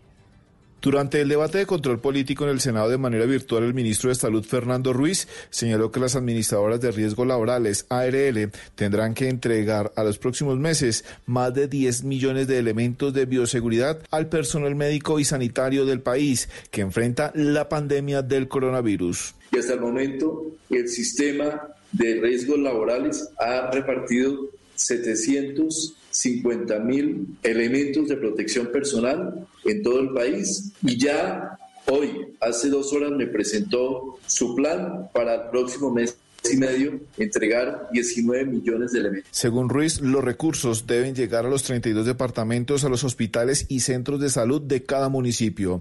El ministerio recordó que los empleadores y las ARL son los que deben entregar la dotación de bioseguridad. 11 de la noche, 10 minutos. Hay polémica en la Universidad Industrial de Santander por la petición que hizo a los estudiantes de último año de medicina para que volvieran a retomar sus actividades en el hospital universitario. Sin embargo, los estudiantes aseguran que no tienen garantías para atender a pacientes con el COVID-19. Julián Mejía. En paro continúan 90 estudiantes de medicina de la UIS quienes rechazaron que el Consejo Académico de la Universidad les pidiera volver al Hospital Universitario de Santander para continuar con sus labores académicas, especialmente en plena crisis por el coronavirus. Los jóvenes médicos denuncian que ni tapabocas les proporcionan para atender a los pacientes. Steve Caballero es líder de estos estudiantes. Nosotros no vemos como opción regresar porque consideramos que ni estamos capacitados aún en el tema de COVID y además todavía cuentan con mucho profe con profesionales de la salud que deben ser contratados. Hay muchos, ahorita muchos médicos sin, sin contratación y demás. Los estudiantes de medicina anunciaron que sus labores continuarán suspendidas y se unirán al paro estudiantil que está siendo convocado para los próximos meses. Noticias contra reloj en Blue Radio. Y cuando son las 11 de la noche, 11 minutos, la noticia en desarrollo, el gobierno nacional está proyectando que más de un millón de personas van a perder su trabajo por cuenta de la pandemia del coronavirus. La cifra podría ser de un millón ciento cuarenta y cinco mil personas, según cálculos basados en las cifras del DANE. La cifra, el dólar cerró hoy a 3.858 pesos y la tasa representativa del mercado para mañana quedó en 3.920 pesos. Seguimos atentos eh, porque el Senado brasileño aprobó este miércoles en primera instancia un presupuesto de guerra para combatir la pandemia del coronavirus que ha dejado hasta ahora en el país 28.320 casos confirmados y 1.736 muertos. La ampliación de estas y otras noticias se encuentra en blurradio.com. No olvide descargar la aplicación Coronap en App Store y Google Play para estar informado sobre el avance del coronavirus en Colombia. Los invitamos a que sigan en sintonía con Bla Bla Blue, conversaciones para gente despierta. Únete a Global Citizen y la Organización Mundial de la Salud para apoyar a nuestro único mundo, One World. Together at Home, el histórico evento que se transmitirá globalmente, haciendo un llamado a filántropos, corporaciones, gobiernos, artistas y a ti para apoyar a la comunidad de trabajadores de la salud que actúan contra el COVID-19. Jurado en colaboración con Lady Gaga, con de Alanis Morissette, Andrea Bocelli, Billie Eilish, Billy Joe Armstrong de Green Day, Burna Boy, Chris Martin, David Beckham, Eddie Vedder, Elton John, Phineas, J Balvin, John Legend, Juanes, Casey Musgrave, Keith Urban, Kerry Washington, Lady Gaga, Lang Lang, Lizzo, Maluma, Paul McCartney y Stevie Wonder, entre otros. Conducido por Jimmy Fallon, Jimmy Kimmel y Stephen Colbert. One World, Together at Home. The Global Citizen y la Organización Mundial de la Salud. Numeral Together at Home. Vívelo este 18 de abril por Blue Radio, la nueva alternativa. Rica harina, rica harina, rica harina, es la harina que me fascina. Es todos los días. De las mejores cosechas del más puro trigo importado, traemos a su mesa Ricarina, la harina fortificada con vitaminas B1, B2, hierro, niacina, ácido fólico y todos los nutrientes que hacen las delicias de sus platos preferidos. Trabajamos pensando en usted. Si es humor, ¿De verdad estás felicitando al Chiblis? Me pareció excelente la presentación del Chiflis. Ahí sí, como diría Dios, terminando de hacer al hombre por detrás, donde hago la raya. A ver, a ver. Está en Blue Radio. Es que la Organización Mundial de la Salud no se la inventaron ayer. Esto es consecuencia de una Segunda Guerra Mundial. Tomar una decisión en la mitad de una campaña electoral interna, que es lo que hace el presidente Donald Trump, hace que haya un grupo de personas, digamos, de la talla internacional, de un premio Nobel como el presidente Juan Manuel Santos, y criticar ese tipo de decisiones. Voz Populi. And everybody wants Teletón. Y todos quieren que le donen, donen. But in my country, Gerardo Bedoya. Pero en mi país también hace falta. This crisis, ejaculation precoz. Esta crisis terminará pronto And Transmilenio en Hora Pico. y volveremos a estar más cerca que nunca. De lunes a viernes desde las 4 de la tarde. Si es humor, está en Blue Radio, la nueva alternativa. A Mabel Cartagena y Hernando Paniagua les hicimos la prueba y nos salieron. Positivo para bla bla blue. Positivo para bla, bla, blue. Por eso entran en cuarentena. Desde el primero de abril, Mabel Cartagena y Hernando Paniagua se suman al equipo de Bla Bla Blue con transmisiones en vivo en redes sociales, con videos y conversaciones de nuestros oyentes y con todo lo que quieras hablar desde tu casa porque ahora te escuchamos en la radio. Bla Bla Blue, desde las 10 de la noche hasta la 1 de la mañana. Bla Bla Blue, porque ahora te escuchamos en la radio. Blue Radio y bluradio.com. La nueva alternativa.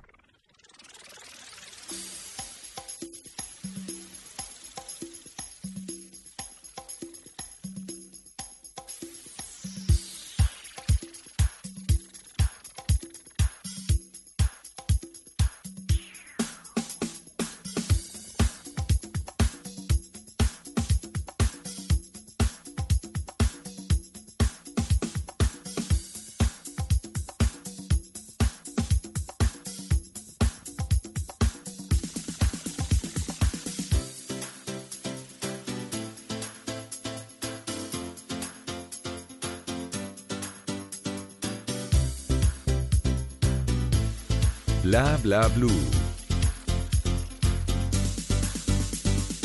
Conversaciones para gente despierta.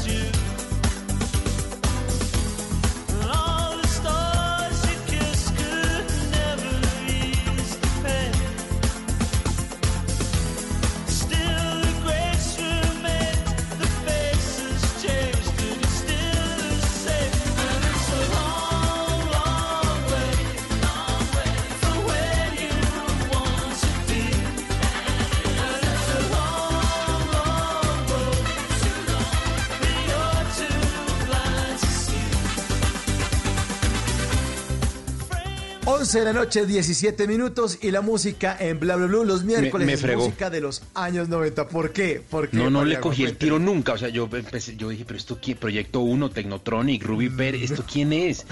O sea, Me, me- 40 segundos no sabía quién es este. Lo que pasa es que es versión extensa, Pandora's Box de OMD, pero es una versión eh, mini tequera que le tenía guardada para usted y para los oyentes de Bla Bla Blue, que los miércoles esperan música de los 90, desde 1991, Pandora's Box.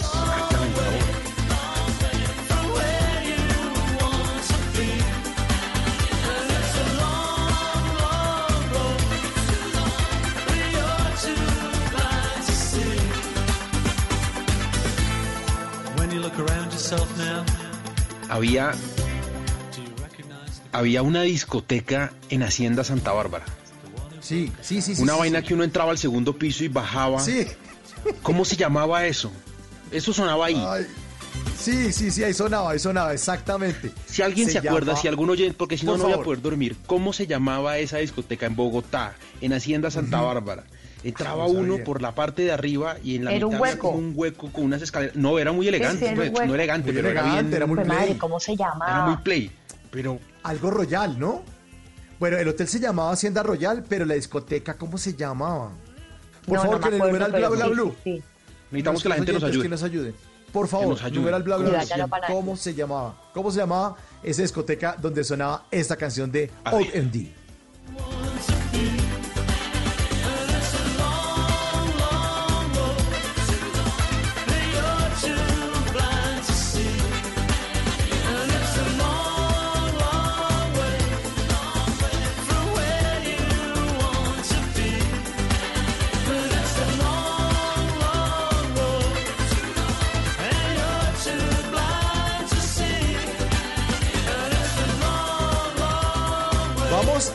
Hablar en esta segunda hora de aforismos. Aforismo es eh, una especie de, de palabra, una declaración breve que pretende expresar en principio o una forma concisa, coherente eh, o de manera cerrada algo, una, una frase, una sentencia.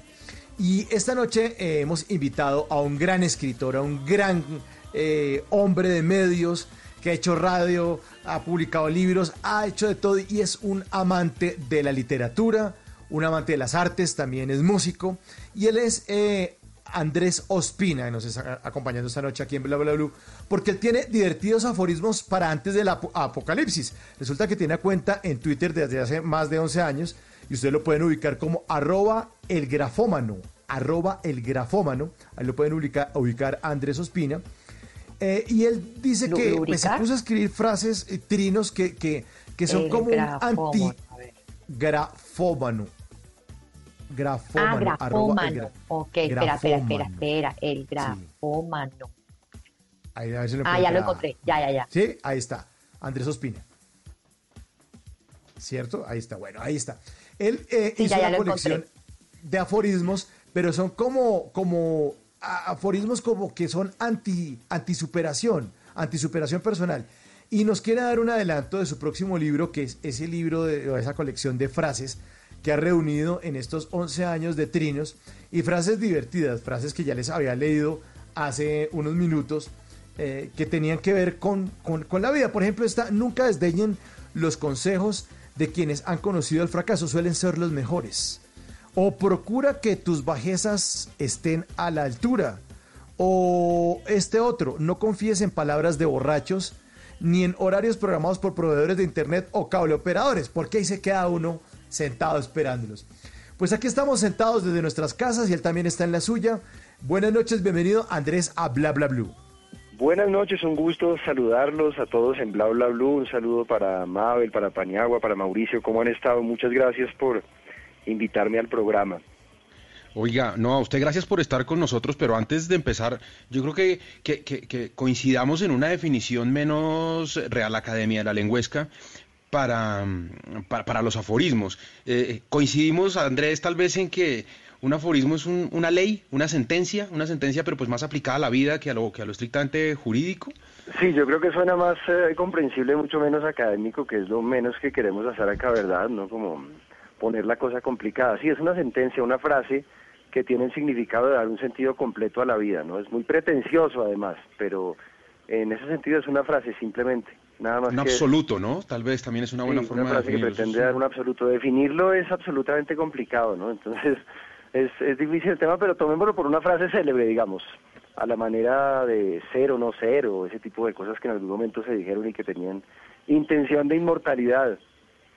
Bien, y usted arranca con esas frases célebres porque, pues primero, es un tipo que lleva, no sé, ¿cuánto tiempo lleva usted en Twitter? En Twitter desde 2009, eso quiere decir que Sí, llevo pues, ya 11 Un años. añito, un añito después de que arrancó esta vaina. Y, y, Mira, acá bueno, parece que se acá, unió en mayo, en mayo de 2009, ya casi va a estar de aniversario. Sí, ahí fue cuando Ya, sí, tenemos arrancó que ese, celebrar, ¿no? Cuando arrancó esa moda aquí en Colombia. Y, y, y esto lo que, lo que hace usted es, digamos, un poquito lo que era la esencia de Twitter, ¿no? Como lograr reducir en eh, cuántos caracteres eran en esa época.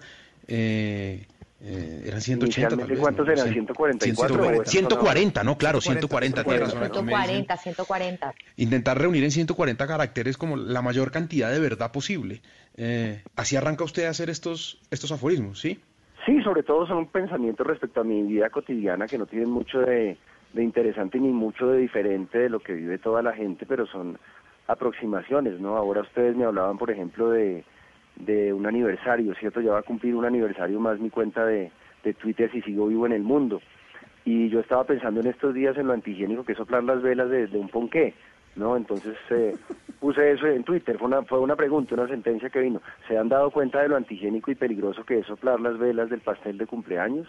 Entonces a veces son reflexiones, a veces son frases, a veces son pensamientos, locuras, eh, desocupes, ocios y demás. Eso es, eso es ser un grafómano, ser como un escritor compulsivo. ¿Cuál es, cuál es su aforismo favorito? El Uy, de- qué ¿Cuál es el de su No, no, no lápida? sé, el de no- su tumba, el que me el que va a quedar ahí puesto en, en, en la El cajita. que va a quedar, y yo tenía por acá, a ver, lo buscamos. Denme un segundo porque A ver, esta pregunta es la primera vez que me la hacen. Mientras busca, Pero si algo tiene va a que ser el mundo que tenga relación con el, con el epitafio, ¿no? Claro, que Sí, tiene que tener pues, ahí, sí. Por- por- si algo, oiga, pero a propósito de lo que decía ahorita Andrés, si algo va a cambiar es ese tema de soplar velas. Ahorita con esto del coronavirus, eh, ¿quién vuelve a soplar un ponqué? Yo creo que ¿Qué va a nadie. comer todo el mundo? Nadie. Además, en todos los sentidos, ¿no? O sea, ¿quién de nosotros tiene en este momento alguna certeza con respecto a su permanencia en el mundo? Y por otro lado, ¿quién, eh, quién está libre de que se le venga una, una microsaliva de alguno de los de los cumpleañeros y, y esté infectada, ¿no? Los hábitos van a cambiar terriblemente, ¿no es cierto? ¿O ustedes qué opinan? No, Mabel, Mabel, Mabel No, ya, no, no, de acuerdo. No, no quiero Mabel ser pesimista. Mabel, por supuesto. No, Bueno. no, pues de, de la verdad es que sí, de, de acuerdo, pero lo que pasa es que yo siento que no quiero pensar mucho en qué va a pasar porque las mujeres somos hormonales, entonces empezamos a notar como, como la loquera. Entonces yo como que prefiero simplemente como vivir el día a día. ¿Qué va a pasar más adelante? No sé, no se puede soplar el pudín, decimos en la costa. Ustedes dicen el ponqué, nosotros decimos el pudín. Bueno, no se sopla, papito, saca el secador, eh, arranque la vela y sopla de otra forma, pero no quiero pensar en el mañana, la verdad me preocupa bastante. Entonces, ¿ya encontraste qué vas a poner cuando te vayas a morir en la tumba, Gordy? Sí, ya encontré, ya encontré. A ver, no ¿cómo voy a pensar en el mañana nunca más, por esta noche por lo menos, ¿no? Em, quisiera que dijera algo así como, con cada acción ejecutada, uno va cincelando el epitafio propio. Eso tendría que decir mi tumba. Cada cosa que uno hace va cincelando el momento en el que uno se llega a ese final, ¿no? Y uno va como editando su propia posteridad con cada acto. Entonces, si uno se ha de morir, que no espero no sea el caso de ninguno, por lo menos por ahora, qué lindo que con cada acción uno haga un epitafio lindo, ¿no? No, no uno viene forzado o algo parecido. Bueno, pero Oye, pero yo te veo muy como muy apasionado con el tema, con cada una de tus palabras. ¿Tienes algún momento en especial en el que te inspires o de repente estás lavando platos y ¡ay, ay! Se me No, ocurrió de algo. repente estoy la- lavando platos. de una vez. De hecho, estoy lavando muchos platos por estos días y ya tengo una dermatitis alérgica porque yo no me había dado cuenta del tema de los guantes. Yo no sé si ustedes tienen incorporados Ay, gordito, los es que eres guantes un a- pollo en el lavado, mi amor, es eso. eres principiante. No, yo, yo que lavé tener- toda mi vida, pero eventualmente, digamos, yo era un lavador eventual, como, como cuando... de domingos. Cuando alguien es un bebedor ocasional, yo era un lavador eventual de losa porque Claro. prefería comer afuera, pero ahora soy un lavador constante de losa y de manos y ya tengo un problema de dermatitis y yo me veía las manos yo decía, pero las cosas están cambiando, realmente estamos. Entonces, sí, eso sucede, por ejemplo. Estoy lavándome las manos o, o me encuentro en cualquier otra actividad y de repente se me viene una, una idea a la cabeza, cualquiera que sea, a veces muy absurda, a veces con sentido irónico, a veces muy existencial, a veces estoy haciendo un chiste solamente que la gente se toma muy a mal, porque la gente en Twitter tiende a tomarse a veces a mal las cosas que tú dices. En ocasiones tú dices... ¿A- veces? Sí, yo creo que hay una predisposición en general El 90%, en Twitter sí. A, a la, a la cólera contra el otro. Es decir, el otro te lee desde lo que supone que tú eres, te prejuzga, se hace un cuadro de tu vida, te imagina en una determinada posición, en una determinada condición y se llena de ira a veces contra ti cuando tú lo que quisiste hacer fue una ironía, que es por ejemplo una de las cosas más difíciles de expresar por escrito, o cuando quisiste hacer un chiste que la gente malentendió, entonces uno se queda pensando de quién es la culpa, de uno que no lo supo escribir o, o de aquel que lo malentendió, no lo sé, ¿ustedes qué opinan? Bueno, pero entonces, Andrés, los aforismos suyos no son todos existenciales. O sea, usted también tiene algunos que son entre mamando gallo y, y- y- y distintos, ¿no? Porque ese de su epitafio está bien, bien drástico. Sí, pero tengo tengo otras cosas. Tengo, por ejemplo, cuentos. Tengo microcuentos que caben en un tweet. A Si ver, quieren, les tírese leo uno. uno. Mm, se llama Depende. Sí. Esta es la historia de un pueblo remoto y desconocido llamado Pende. Cada vez que a algún nativo le preguntaban de dónde era, contestaba, depende. Pero en nada les importaba el porvenir depende. Cierto día el alcalde Depende creó el eslogan cívico Habitantes depende. De todos ustedes depende, el futuro depende. Desde entonces Niñito, el Pende se sabe que de todos depende, depende. Dime. Todo eso en un tuit. Todo eso De los nuevos. Pero ahí, ahí no me va a negar que hay una, una influencia de David Sánchez Juliado. Sí, probablemente. Yo, pues yo no creo que solamente de David Sánchez Juliado, sino de toda la gente que alimentó mi infancia. Yo no sé si a ustedes les alcanzó a tocar porque ustedes son extremadamente jóvenes, pero en mi infancia yo veía la novela Gallito Ramírez, por ejemplo. ¿Cómo así que extremadamente jóvenes? ¿Cuántos años tienes tú, Andrés? Eh, no, no, dejémoslo así. Estoy, estoy lanzándote un cumplido, digamos, sin entrar a... No tengo 43 No, años. pero es que yo te veo en las fotos en redes y tú te ves chiquito.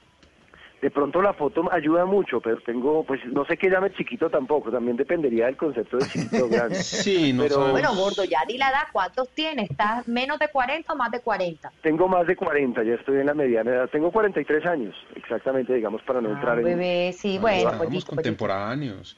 Claro, entonces esto es eh, Gallito Pero- Ramírez, esto es mucho del, de- del origen y qué Pues más. Mucho, mucho de Gallito Ramírez, mucho del Flechas, que no sé si lo Claro. recuerdan ustedes, que era- eran como unos episodios de humor maravillosos que hacía El Juliado, el cuento del Flechas y, y todo el cuento de los boxeadores, y él era un personaje, bueno, Abraham Malhumor, que era otro personaje que tenía él bien lindo, y es un tanto el juego de la frase que está muy presente en la vida de todos nosotros en nuestra calidad de colombianos, de ya sea que vengamos del Caribe o que vengamos de los Andes o que vengamos de alguna parte, pues en todos está como el asunto de, de la palabra y la palabra es una forma de desahogo y también una forma como de, de manifestar algo que uno quiere decir en la vida porque, como les digo, uno quiere hacerle trampas a la muerte a veces, ¿no es cierto? Sí. total, siempre, siempre, siempre. Y pensar también en la muerte, seguramente lo llevó usted a coleccionar estos aforismos y que ha dividido en lo que va a ser su libro como, como un libro que además tiene libros, como si fuera como la Biblia. El libro de las palabras, el libro del amor indoloro, eh, el libro de la vida o muerte. ¿Cómo es eso, Andrés? Sí, he tratado de darle un nombre solemne a cada capítulo, no porque el libro sea solemne, porque no tiene ninguna intención solemne, sino porque lo quiero vender como si fuera un oráculo, ¿no? Ahora que está tan de moda el asunto de adivinar el destino y de entrarse en el futuro de alguien y poderlo visualizar mediante algún mecanismo, pues no, no, no está de más que mi libro tenga como el, el uso de un oráculo y que la gente pueda utilizar unos dados y así encontrar de pronto la iluminación que busca para su vida, ¿no? O por lo menos a mí me parece que es una manera simpática de, de presentar el libro como si fuera un material con el que se pudiera jugar. Entonces el libro está entregado, eh, dispuesto por libros de acuerdo con distintos eh, intereses de la vida de un humano cualquiera. Cada libro tiene un aforismo y cada aforismo está numerado y la numeración de ese aforismo es como un versículo de una Biblia, digamos. Entonces tú puedes entrar y lanzar las runas o lanzar unos dados y te encuentras con el aforismo que necesitas para encontrarte con la verdad que, que necesitas eh, investigar o que necesitas indagar. Por la de mañana. ¿Ah? Saca uno los dados y, y los lanza. Claro, porque la vida es un lanzar de dados permanente, ¿no les parece? Andrés, ¿y cuántos son? ¿Cuántos en, en- en su libro, que, que además quiero saber cuándo, cuándo sale y cuándo va a estar disponible, cuántos aforismos eh, hay en total? Estoy editándolos, pero son cerca de 2044 aproximadamente. O sea, está arriba de los 2000, está cerca de los 2100 tal vez, y es posible que baje o que suba porque todavía estamos trabajándole al asunto, estamos trabajando todo el sistema, mm, eh, diagramándolo, y cuando sale es una incógnita pues muy compleja que nos atraviesa a todos dadas las circunstancias presentes. Bueno, pero usted dice que para hacer un libro. usted dice que los tiene, usted dice que los va, los va a separar por libros, pero ¿cómo, cómo usted en lo personal los, los categoriza? O sea, hay unos para la vida, hay unos para comer, hay unos para dormir, para enamorar, no sé, ¿cómo, cómo están catalogados? Pues lo que eh, sucedió en- originalmente fue que yo saqué, yo tomé todo mi archivo de Twitter, que ustedes saben que uno puede hacer como un backup Sí. de todo el archivo de los tuitazos que uno ha mandado en toda su historia, ¿no? Entonces ahí puede enfrentarse uno con su yo del pasado, si uno lleva 10 años tuiteando y darse cuenta de las cosas que uno pensaba hace unos años que ha dejado de pensar o que han cambiado o las Que además si no lo hace usted, alguien lo va a hacer por usted y le va a sacar en cara algún se lo van a sacar del- en cara que además me parece un derecho, o sea, nosotros tenemos, nos asiste el derecho a arrepentirnos de algo que hemos pensado o a pensar diferente a lo que pensaba nuestro yo de hace unos tres o cuatro años. Pienso yo que la gente olvida mucho eso en las redes, la gente en las redes exige que uno mantenga una linealidad de pensamiento y no se trata de eso, pues somos seres naturalmente mutables, ¿no es cierto? Entonces, bueno, dime. No, no, sí, pero entonces me decía que los tiene catalogados porque es que además quiero que, que, que, que nos lea algunos de los que no son existenciales. Sí, sí, por ejemplo, eh, digamos, entonces, ¿qué sucedió? Los tomé, los eh, empecé a catalogar y psicoanalíticamente empecé a pensar cuáles eran las áreas que atravesaban a cada uno. Entonces, uno de ellos era lo que yo llamo el pesimismo zen, que es una forma de enfrentarse a la vida mm, de manera un poco más sabia que, que estar a la, a, la, a la casa de que nos suceda algo bueno. Uno de esos eh, aforismos es seamos realistas, no pidamos nada, pero también está el libro del amor indoloro, ¿no? Y entonces es eso que habla de aquello de contraer matrimonio suena a adquirir una patología, ¿no? Por aquello de la contracción, ¿no? Ese es un, Sí. un tuit re- un tuit romántico, por decirlo, ¿no? ¿O qué sería de los hijos, nosotros los hijos, que todos lo somos, sin la poca objetividad de nuestras madres? Es un tuit homenaje al, al lugar de las mamás en, en cada uno de nosotros, ¿no? Para De hablar ahí del nace la de autoestima. familia. ¿Perdón? De, de ahí nace la autoestima, del cariño que le tiene uno a la mamá. Si no, Claro, si tú lo llevas no freudianamente a la, al origen de las cosas, claro que sí, ¿no? Mm, está el tema de las palabras, ¿no? Como la palabra es algo que, que te atraviesa de alguna manera, ¿no? ¿No es cierto? Entonces hay, hay algunos, que, hay, hay, por ejemplo uno que dice, algunos silencios son más dignos y valen más que mil escándalos. Ese sería uno relativo a la palabra un poco más eh, de índole em, reflexiva, si se quiere, ¿no? y uno va encontrando distintos temas ahí también, ¿no? Está la vida o la muerte, ¿no? Que también son un tema doloroso que nos toca todo el día y en el que uno piensa mucho, pero pero pues es interesante, ¿no? Por ejemplo, la, esta es una forma de afrontar la muerte linda. La idea no es dejar a tus dolientes más carga que la del féretro propio contigo. Esto es una manera linda de despedirse del mundo, ¿no? Entonces lo que buscamos de alguna manera, o perdón, lo que busca usted de alguna manera con, con, con este proyecto que tiene y que, y que pues claro, por las circunstancias no sabe cuándo exactamente va a ver la luz, es que sea eh, algo de consulta diaria, que la gente, digamos, hombre, eh, diga, pues, pucha, no sé qué hacer con este lío que tengo, voy a abrir la página 7 y voy a leer el séptimo renglón a ver qué me sale. Y, y probablemente eso le ayude un poquito a ver la vida distinto, ¿no? Ese, ese tal vez es como, como el objetivo que, que hay. como si Eh, fuera un antimisario, como un anti como una antibiblia sin sin querer ser anticristo ni nada, pero un libro que te dé consejos para no ser y que tú puedas consultar en cualquier momento, sin sin que esté guiado por una lectura ni hilado porque que tú tengas que leer la primera página y terminarlo, sino que lo abras al azar en cualquier parte y de repente te te bote una frase que te desanime mucho, te deprima o de pronto, ¿por qué no también te haga repensar tu vida? Sería muy pretencioso, sí, pero pues puede ser lindo conectarse ahí con la gente a través de la Buena palabra. apuesta. Sentir el poder de la palabra.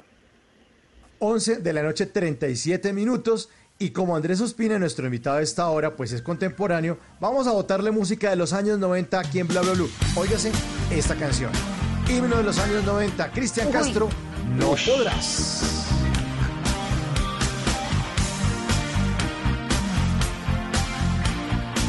Bla bla blue. Conversaciones para gente despierta. Tal vez te olvides de mí, tal vez me olvide de ti. Oh, no. Pero esta vez aprendí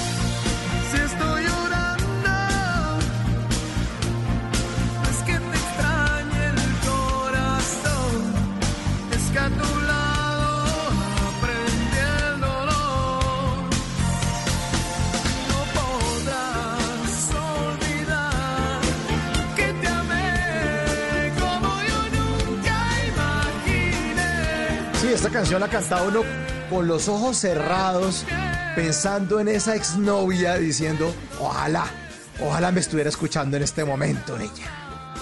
Tremendo despeche esta vaina. Esto duro, era duro, duro. durísimo. Oiga, Andrés, ¿usted, ¿usted es de Bogotá? Yo soy de Bogotá, claro, y por supuesto que fui seguidor de Cristian Castro, ¿no? Le- Salió le- a rumbear le- al- le- Más que lo quise, ¿no? ¿Perdón? Salió a rumbear al- al- al- a la discoteca de Hacienda Santa Bárbara, ¿sabe cómo se llamaba? Sí, eh, el Club La Hacienda se llamaba. Era el sitio donde iba, Club La Hacienda. Ah, porque, Salimos porque ahí sí nos estaban escribiendo, nos estaban escribiendo, Ah. porque, es que preguntamos ahorita que cómo se llamaba eso, porque te- esas dudas que le atacan a uno en época de, de- de coronavirus, uno dice, Encierro. ¿cómo se llamaba ese sitio? Y entonces escribió eh, Gus García, arroba Gus García 61, y dijo, eso se le decía Club Santa Bárbara, así nomás. Ah, sí, era... era eh, pero creo, no, creo que era Club La Hacienda, si no estoy mal. Creo que era Sí. Club La Hacienda, y era ahí en Hacienda Santa Sí. Bárbara. Era, claro, en los 90 era uno de los de los sitios... No volvía ya desde ese entonces, que habrá sido No, de ese lugar, que hay ahora No, ahí. eso- yo lo tumbaron, o hay que dar los cines, ¿no? Tal Sí, vez sí, no, pero los cultura cines alma- siempre estuvieron ahí. Que, que No, no, no, esos Un almacén de sacos, todavía. alguna vaina, quién sabe. Yo- no, eso no existe, no, eso no existe. Eso ya no existe, idea, vean, ni ahí está. Ni idea que... ¿Salía Sí, usted a rumbear o usted era, usted era, usted era puse- no, Biggie o era más bien... Yo no o era más de- bien... No, yo era emo? más alterno, ¿no? Yo pertenecía a una cultura un poco más alternativa. En aquel entonces yo era más de la, Sí. de la floristeria y de Transilvania y de ese tipo de bares. pero Transilvania, Transilvania es un clasicazo. Transilvania era un gran clásico. eh, había una cosa muy... muy... Es- eso que, disculpe, ¿de qué están hablando? ¿Esos son Sí, discotecas? pongamos, perdóname, perdóname por no ponerte en contexto porque uno empieza a hablar de las cosas que conoce y no... Y, y a veces pues tú, tú tuviste otra, creciste en otro lugar del mundo o algo parecido, pero Transilvania eran, eran bares, digamos que habría dos grandes corrientes en la Bogotá, entonces una corriente era la corriente alternativa, era la de la gente que seguía las bandas como The Cure, como The Pitch Mode, como este tipo de, de sonidos, había otra corriente que era la corriente más eh, Ujú. mainstream, llamémoslo por de alguna manera, Sí, que era la corriente de mm, la gente que era Cristian Castro, Ricardo Arjona, que se permitía, ¿cómo se llamaba este tropical? que Este, dame un beso así, ¿cómo se llamaba? Que era como tropical, que decía... Que me llegue hasta el alma y me haga... No, Jerry- ¿sí, Rivera, Jerry Rivera? ojo, Jerry. Rivera, Jerry exactamente. Rivera, pilas. Entonces, Sí, claro. El niño. y había la gente a la que le gustaba... claro. Estaba el tema del house music, o estaba la, eh, la música, el high, el high energy, que era la música que sonaban por entonces, ¿no? Entonces había había como varias corrientes. Yo era más alterno que, que, que de la hacienda, pero sí, sí, sí cometí, sí incurrí en esa, en esa acción. Es que se cometí como si fuera un pecado. ¿Nunca, ¿Nunca cantaste Mis ojos lloran por ti? No, no, hasta No ahí no tiene llegué pinta. afortunadamente. No, una No, vez Andrés no tiene pinta. Quisiera no, no. llevar, quisiera, quisiera llevarte, quisiera tenerte cerca de mí. Mis ojos lloran por ti. No, no, no, no llegó, no, yo no llegué a eso. Sin tu amor. ese Pero se la sabe. Pero igual se Sí, la sí, sabe. no, no, la tengo pues, en la es memoria, claro, obligatorio. obviamente eso hace parte de la memoria colectiva de muchos bogotanos. ¿no? Eh, No, pues yo pregunto porque Andrés, veo en tu Twitter que, que te gusta tocar guitarra, entonces pues pensé que de pronto como buen hombre que toca guitarra y que es un plan No, rico era más cuando alterno, más sale alterno. uno con, con- Pienso yo, cuando una mujer sale con un hombre que sabe tocar guitarra, eso es como que ya no llegó al corazón. Y a ti, por no ejemplo, importa si tiene mal aliento, pecueca, lo que sea, es como que te llegó al alma. Mabel, Entonces yo ¿a ti dije, seguro él que se sabe, mis ojos lloran por ti. ¿Te gustaría que te tocaran mis ojos lloran por ti? ¿Te gustaría que, que un hombre saliera acústico? contigo y te hiciera ¿El un acústico así? Claro, una versión acústica. Y, y- y en la parte de rap, porque esa por canción ti. tiene un salto que es a rap. En la parte de rap, ¿cómo haría él para cambiar del acústico a como algo Pe- más eléctrico? Pegándole a la guitarra como, como, con- con- como si fuera tambor. claro. Le pega la guitarra como tambor y, y siento en el alma funciona. un vacío tan grande, pues. No, esto, ese, ese es un aforismo.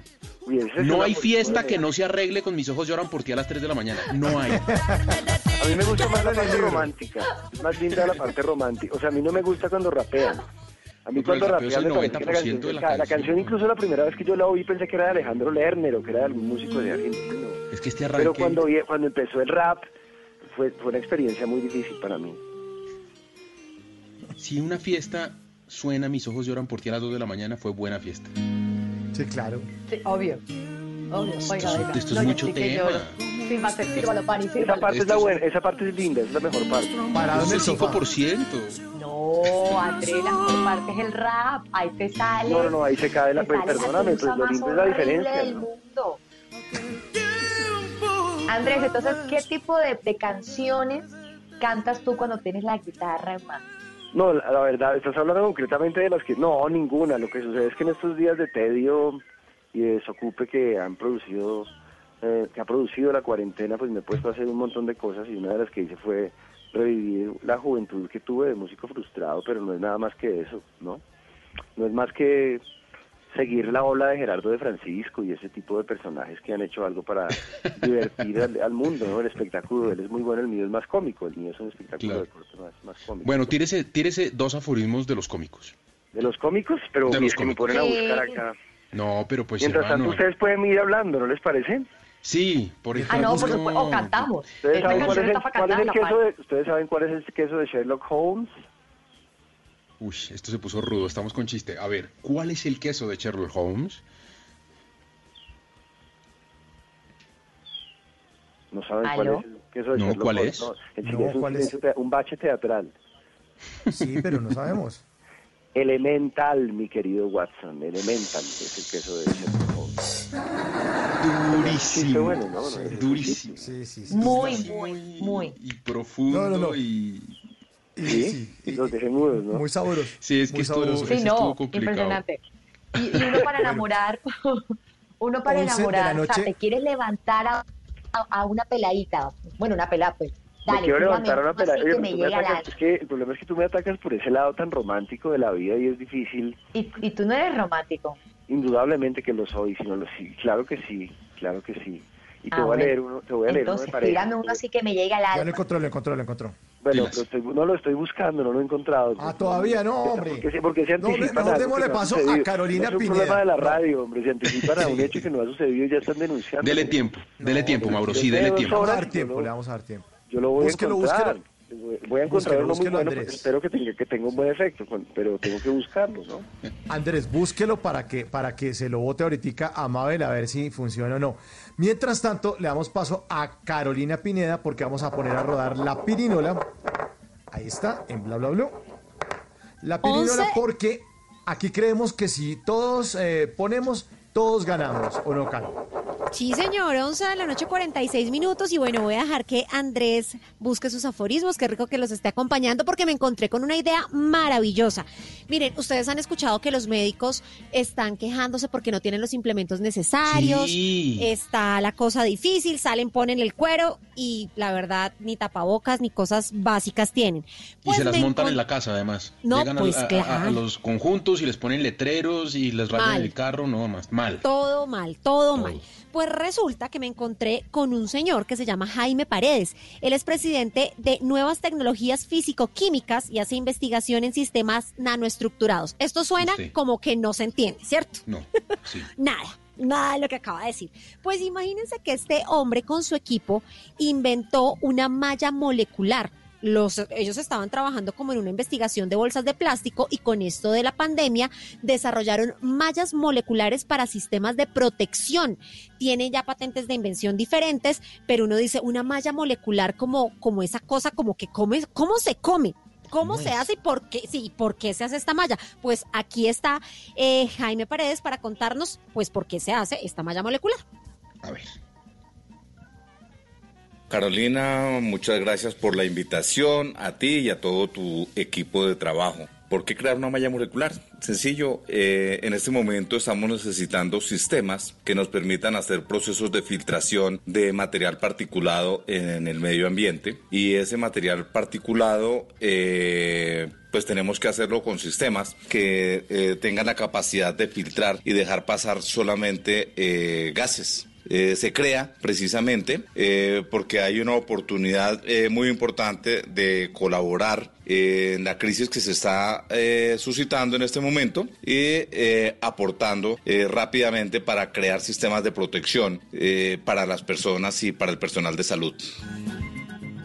Ojo porque Jaime Paredes, yo le estaba preguntando, pues cuando lo estaba entrevistando, bueno, ¿esto es una tela o qué es? Me dijo, ojo, no es una tela, es una malla y sirve para hacer inicialmente tapabocas, luego guantes, ropa quirúrgica y porque el tamaño del poro, lo que él dice, es más chiquitito. ¿Qué él va a hacer? Va a crear 1.400 metros cuadrados y lo que necesita es viajar a Medellín porque ya tiene todo listo. Es un invento de él y de su equipo, invento 100% colombiano, que lo que busca es ayudar a los médicos a que se protejan y que luego cuando todos vayamos a salir podamos tener algo que de verdad funcione. Si me pongo a explicarles cómo funciona esta malla molecular es un enredo, pero el tema es que es una cuestión patentada para que esto funcione y nos protejamos y protejamos a nuestros médicos. Si quieren saber más, pues aquí deja las redes y, de, y si que ustedes quieren ayudar también a esa fabricación, quieren poner plata, quieren ser voluntarios, ahí también pueden escribirle. Si mm, alguien eh, quiere conocer eh, más de la tecnología o está interesado en participar en, en el proyecto, eh, con mucho gusto recibimos nosotros eh, sus solicitudes en el correo puede ser el correo corporativo jaime arroba nuevastecnologías.com.co. Eh, nuestro eh, website es nuevastecnologías.com.co eh, o también eh, en mi número WhatsApp 310-619-8902. Chicos, es que con la inventiva también se puede ayudar a todo lo que tiene que ver con esta pandemia. El tipo es un pilo, su equipo es un pilo y pues giró la pirinola y quiso poner esta inventiva y pues está muy bien. Pues ahí está la pirinola con Carolina Pineda y Andrés Ospina, que nos acompaña esta noche. Eh, pues que es un poquitico más alterno. Le tengo esta canción de The Page Mode que seguramente sí lo conecta con los años 90. Estamos en Bla Bla Blue, porque ahora te escuchamos en la radio.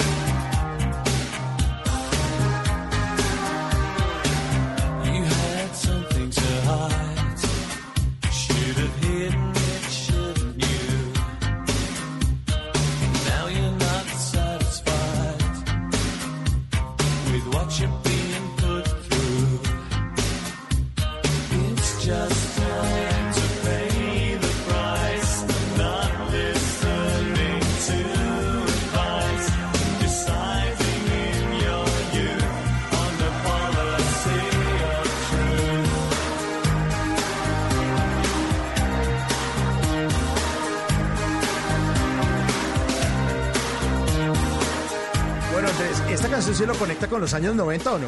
Esto es más, más, más de bar alterno. Sí.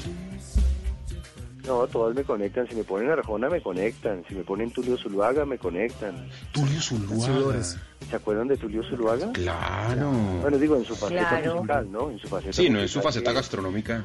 No en su faceta cara eh, cocina. enológica, ¿no? Creo que está como mucho con el tema de los vinos ahora, me parece. No, es- está con la comida, con la comida con todo. Sí. Con la Pero comida. En, en esos tiempos estaba haciendo música hizo, Sí. hizo cosas eh, con pretensiones como parecidas a estas, más o menos. Y era sex symbol, además. Con Vilma Palma, con... ¿Qué más era? ¿Se acuerdan de los muñecos de papel, por ejemplo? Ah, pero por supuesto.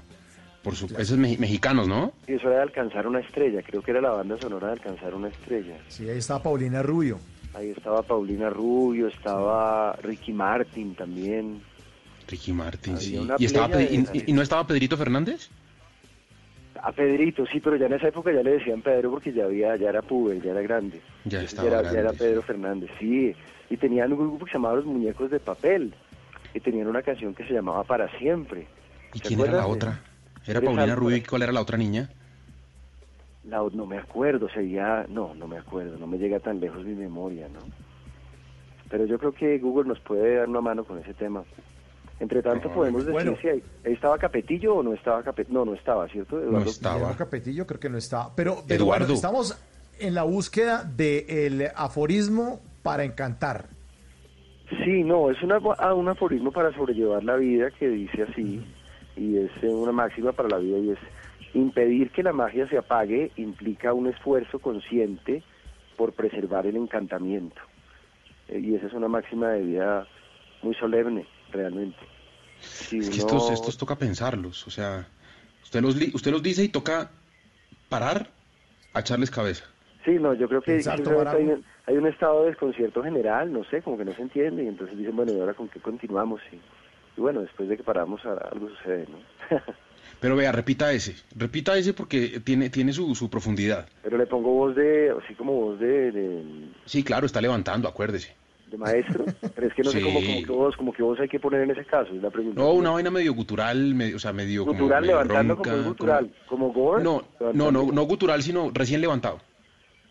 No, es más o menos. Impedir que la magia se apague implica un esfuerzo consciente por preservar el encantamiento. Sí, lo digo con voz de, Eso, eso, y le ayudaron ahí ¿Esa funciona o no. Mabel? ¿Funciona esa frase no, o creo no? que Mabel no, le quedó muy funciona. convencida. Bueno, no, Uf, yo, yo me sabía llegó que al no. corazón.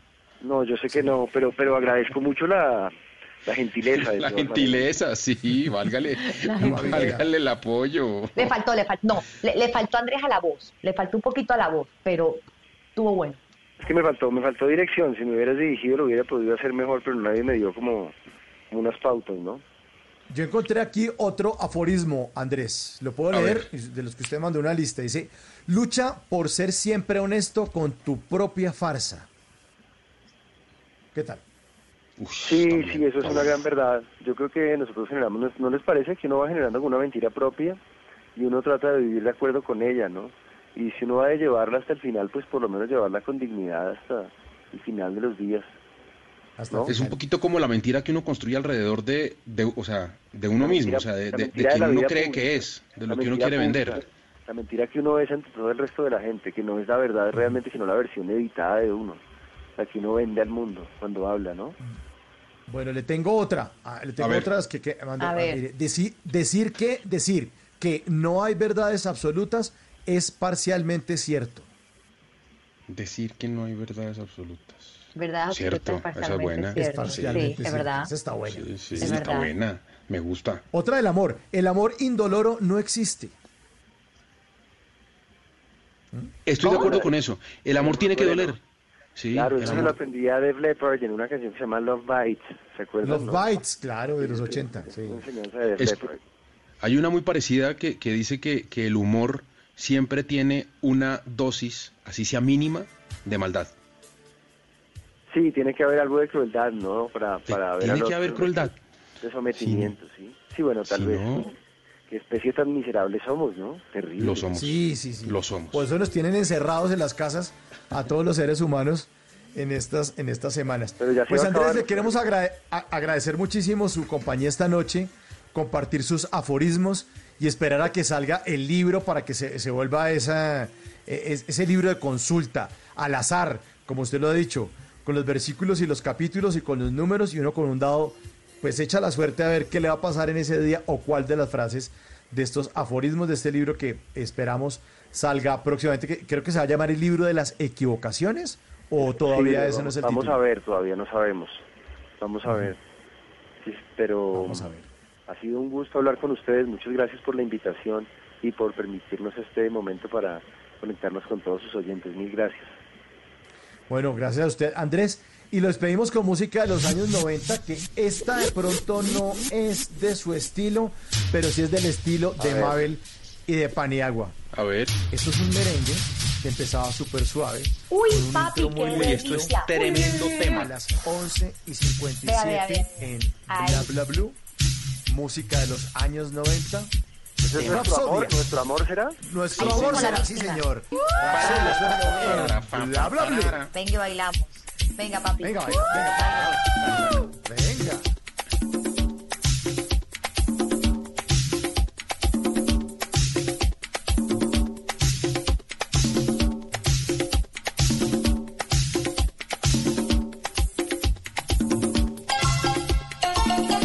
Bla bla blue.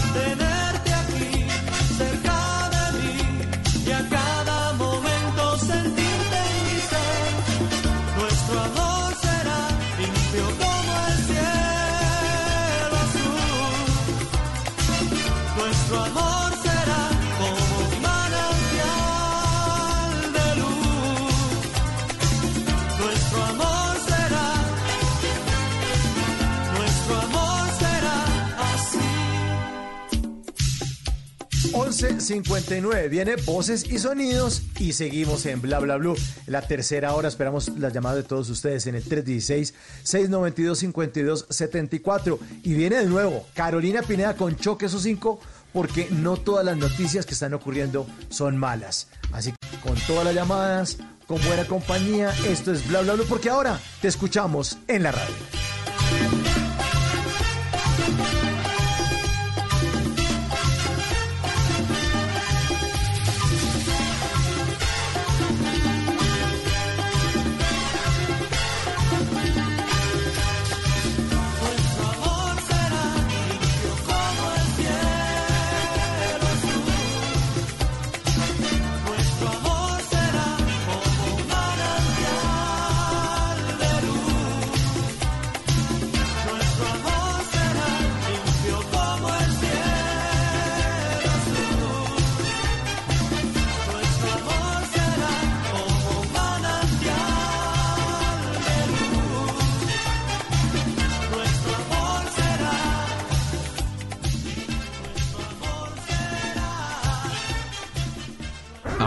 Cartagena y Hernando Paniagua les hicimos la prueba y nos salieron. Positivo para bla bla blue. Positivo para bla bla blue. Por eso entran en cuarentena. Desde el primero de abril, Mabel Cartagena y Hernando Paniagua se suman al equipo de Bla Bla Blue con transmisiones en vivo en redes sociales, con videos y conversaciones de nuestros oyentes y con todo lo que quieras hablar desde tu casa porque ahora te escuchamos en la radio. Bla Bla Blue, desde las 10 de la noche hasta la 1 de la mañana. Bla Bla Blue, porque ahora te escuchamos en la radio.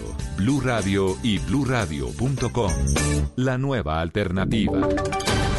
Voces y sonidos de Colombia y el mundo en Blue Radio y bluradio.com, porque la verdad es de todos. Son las 12 de la noche, un minuto de este jueves 16 de abril del 2020. Soy Javier Segura y esta es una actualización de las noticias más importantes de Colombia y el mundo en Blue Radio. Dos personas, entre ellas una menor de 13 años de edad, resultaron gravemente heridas en enfrentamientos que se presentaron en jurisdicción del municipio de Roberto Payán en el departamento de Nariño, entre dos facciones del grupo ilegal Armando Oliver Sinisterra, que agrupa a disidentes de las FARC. Informa Miguel López.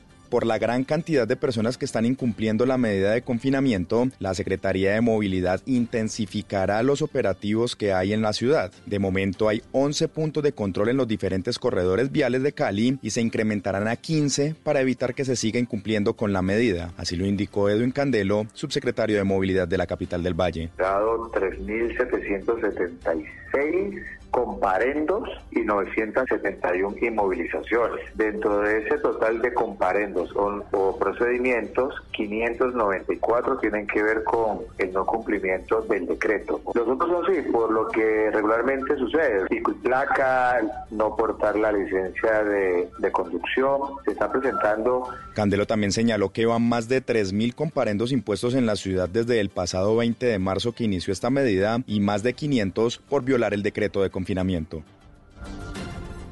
12 de la noche, 3 minutos, la Personería de Medellín asumió la investigación del contrato hecho por el canal de Telemedellín con el que pretendía costear el aislamiento de varios de sus empleados durante la cuarentena. Buscan determinar si se trató de una falta disciplinaria por parte del canal público. Valentina Herrera. El personero de Medellín, William Vivas, explicó que tras revisar las actuaciones de Telemedellín cuando alquiló este hotel para aislar a sus empleados durante la cuarentena, decidió remitir un informe al área disciplinaria de su dependencia para que ésta determine si el contrato representa una falta disciplinaria. Lo que hace eh, cuando llega al área disciplinaria es que ellos eh, solicitan, plena, buscan plenamente identificar a las personas que presuntamente pudieron estar en curso, que vayan a realizar algún tipo de actividad en el marco del derecho que está reprochando. Cabe recordar que este contrato, que ascendía a los 220 millones de pesos, consistía en el aislamiento y alojamiento de un grupo de empleados que continuarían con la producción del canal durante las medidas de aislamiento. Sin embargo, este fue cancelado por el mismo alcalde de Medellín, Daniel Quintero, tras generar polémica. 12 de la noche, 4 minutos, la Oficina de Gestión de Riesgo de Cartagena reportó nuevas grietas en los edificios construidos ilegalmente por el clan Quirós, tras el sismo registrado en horas de la mañana de este miércoles. Dalia Orozco. Luego del sismo de 5.7 grados de magnitud que sacudió el departamento de Bolívar durante la mañana de hoy, la Oficina de Gestión de Riesgo de Cartagena hizo un recorrido por los 16 edificios construidos ilegalmente por los hermanos Quirós para corroborar el estado de las estructuras de estas edificaciones. Tras la inspección ocular, los arquitectos de la Oficina de Gestión de Riesgo confirmaron que el edificio Portales de Blas de Leso 1 presenta nuevas fisuras en su estructura, lo que puso en alerta a las autoridades de la ciudad que desde ya estudian acciones para evitar poner en riesgo a la comunidad. Actualmente el edificio Portales de Blas de Leso 1 se encuentra deshabitado luego de que los estudios de sismo resistencia confirmaran que estos edificios no habían sido construidos siguiendo protocolos técnicos. En los otros 15 edificios construidos por el denominado Clan Quirós en Cartagena no se reportan novedades. 12 de la noche, 5 minutos. La tierra de la carranga y las artesanías en Boyacá pasa por una difícil situación por cuenta del COVID-19. Ráquira hoy tiene a sus alfareros pidiendo ayuda para lograr sobrevivir lo que resta de la cuarentena. Jairo Niño. Llegar a Ráquira en Boyacá es disfrutar de diferentes formas y colores que se encuentran en cada una de sus conocidas artesanías. Hoy vendedores y fabricantes solo piden a Dios fuerza para lograr pasar esta dificultad. Luis Eduardo Hernández, alfarero. Esto puede ser una prueba de mi Dios para que seamos un poco más humanitarios. La situación es complicada. A la capital de la artesanía en Colombia hace más de un mes no llega nadie a comprar. María Elmira Melo, vendedora. Aquí llevamos más de mes y diga mes y medio que no vienen turistas y de las ayudas, los afectados dicen lo siguiente. Henry Melo, artesano. Del gobierno departamental y del gobierno municipal, pues hasta el, hasta el momento no se ha recibido ningún tipo de ayudas. Hasta el momento, la alcaldía ha entregado 350 mercados y necesita más de 1.400 urgente para los artesanos, que son más del 80% de la población de Ráquira. 12 de la noche, 6 minutos y retomamos la información porque dos personas resultaron heridas esta noche en enfrentamientos eh, entre facciones del grupo Oliver Sinisterra, que son disidencias del FARC, esto en el municipio de Roberto Payán, en el departamento de Nariño. La información la tiene Miguel López. Javier, buenas noches. El comando de la Fuerza de Tarea Hércules en Tumaco al mando del brigadier general Adolfo Hernández da cuenta en los últimos minutos que durante varias horas del 15 de abril del 2020 se presentó una confrontación armada entre dos comisiones del grupo armado ilegal denominado Oliver Sinisterra, los cuales provocaron un desplazamiento de al menos 40 familias de las veredas Guacuco y El Pajal, jurisdicción del municipio de Roberto Payán, ubicados en el piedemonte costero del departamento de Nariño. Según el comunicado del alto mando militar, en el hecho resultaron heridas dos personas civiles, entre las que se encuentra un menor de edad de 13 años, quienes fueron evacuados del área afectada por el helicóptero UH-60 Ángel hacia el Hospital San Andrés de Tumaco. La comunidad desplazada es atendida hasta ahora en el casco urbano de Roberto Payán por la alcaldía, el ejército y la Policía Nacional. Noticias contra reloj en Blue Radio. Y cuando son las 12 de la noche, 7 minutos, la noticia en desarrollo, ahí cierre total en la vía Los Llanos Tarazá, en ambos sentidos en el sector de Mina Vieja, en el kilómetro 26, al presentarse un evento especial que interrumpe el tránsito, informa a esta hora el Invías. Y seguimos atentos porque en medio de la emergencia del coronavirus, Nissan extiende la garantía de sus vehículos por lo anterior para todos los carros a los que haya expirado el periodo de garantía durante la cuarentena obligatoria. Nissan les respetará la garantía y les brindará siempre y cuando el vehículo sea llevado para su diagnóstico hasta máximo tres meses después de finalizado el periodo de cuarentena nacional. La ampliación de estas y otras noticias se encuentra en blueradio.com. No olvide descargar la aplicación Coronap en App Store y Google Play para estar informados sobre el avance del coronavirus en Colombia. Los invitamos a que sigan en sintonía con Bla Bla Blue, conversaciones para gente despierta.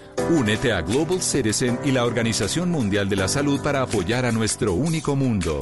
One World, Together at Home. El histórico evento que se transmitirá globalmente, haciendo un llamado a filántropos, corporaciones, gobiernos, artistas y a ti para apoyar a la comunidad de trabajadores de la salud que actúan contra el COVID-19. Jurado en colaboración con Lady Gaga, apariciones de Alanis Morissette, Andrea Bocelli, Billie Eilish, Billy Joe Armstrong de Green Day, Burna Boy, Chris Martin, David Beckham, Eddie Vedder, Elton John, Phineas, J Balvin, John Legend, Juanes, Casey Musgrave, Keith Urban, Kerry Washington, Lady Gaga, Lang Lang, Lizzo, Maluma, Paul McCartney y Stevie Wonder, entre otros. Conducido por Jimmy Fallon, Jimmy Kimmel y Stephen Colbert. One World, Together at Home. The Global Citizen y la Organización Mundial de la Salud. Numeral Together at Home. Vívelo este 18 de abril por Blue Radio, la nueva alternativa.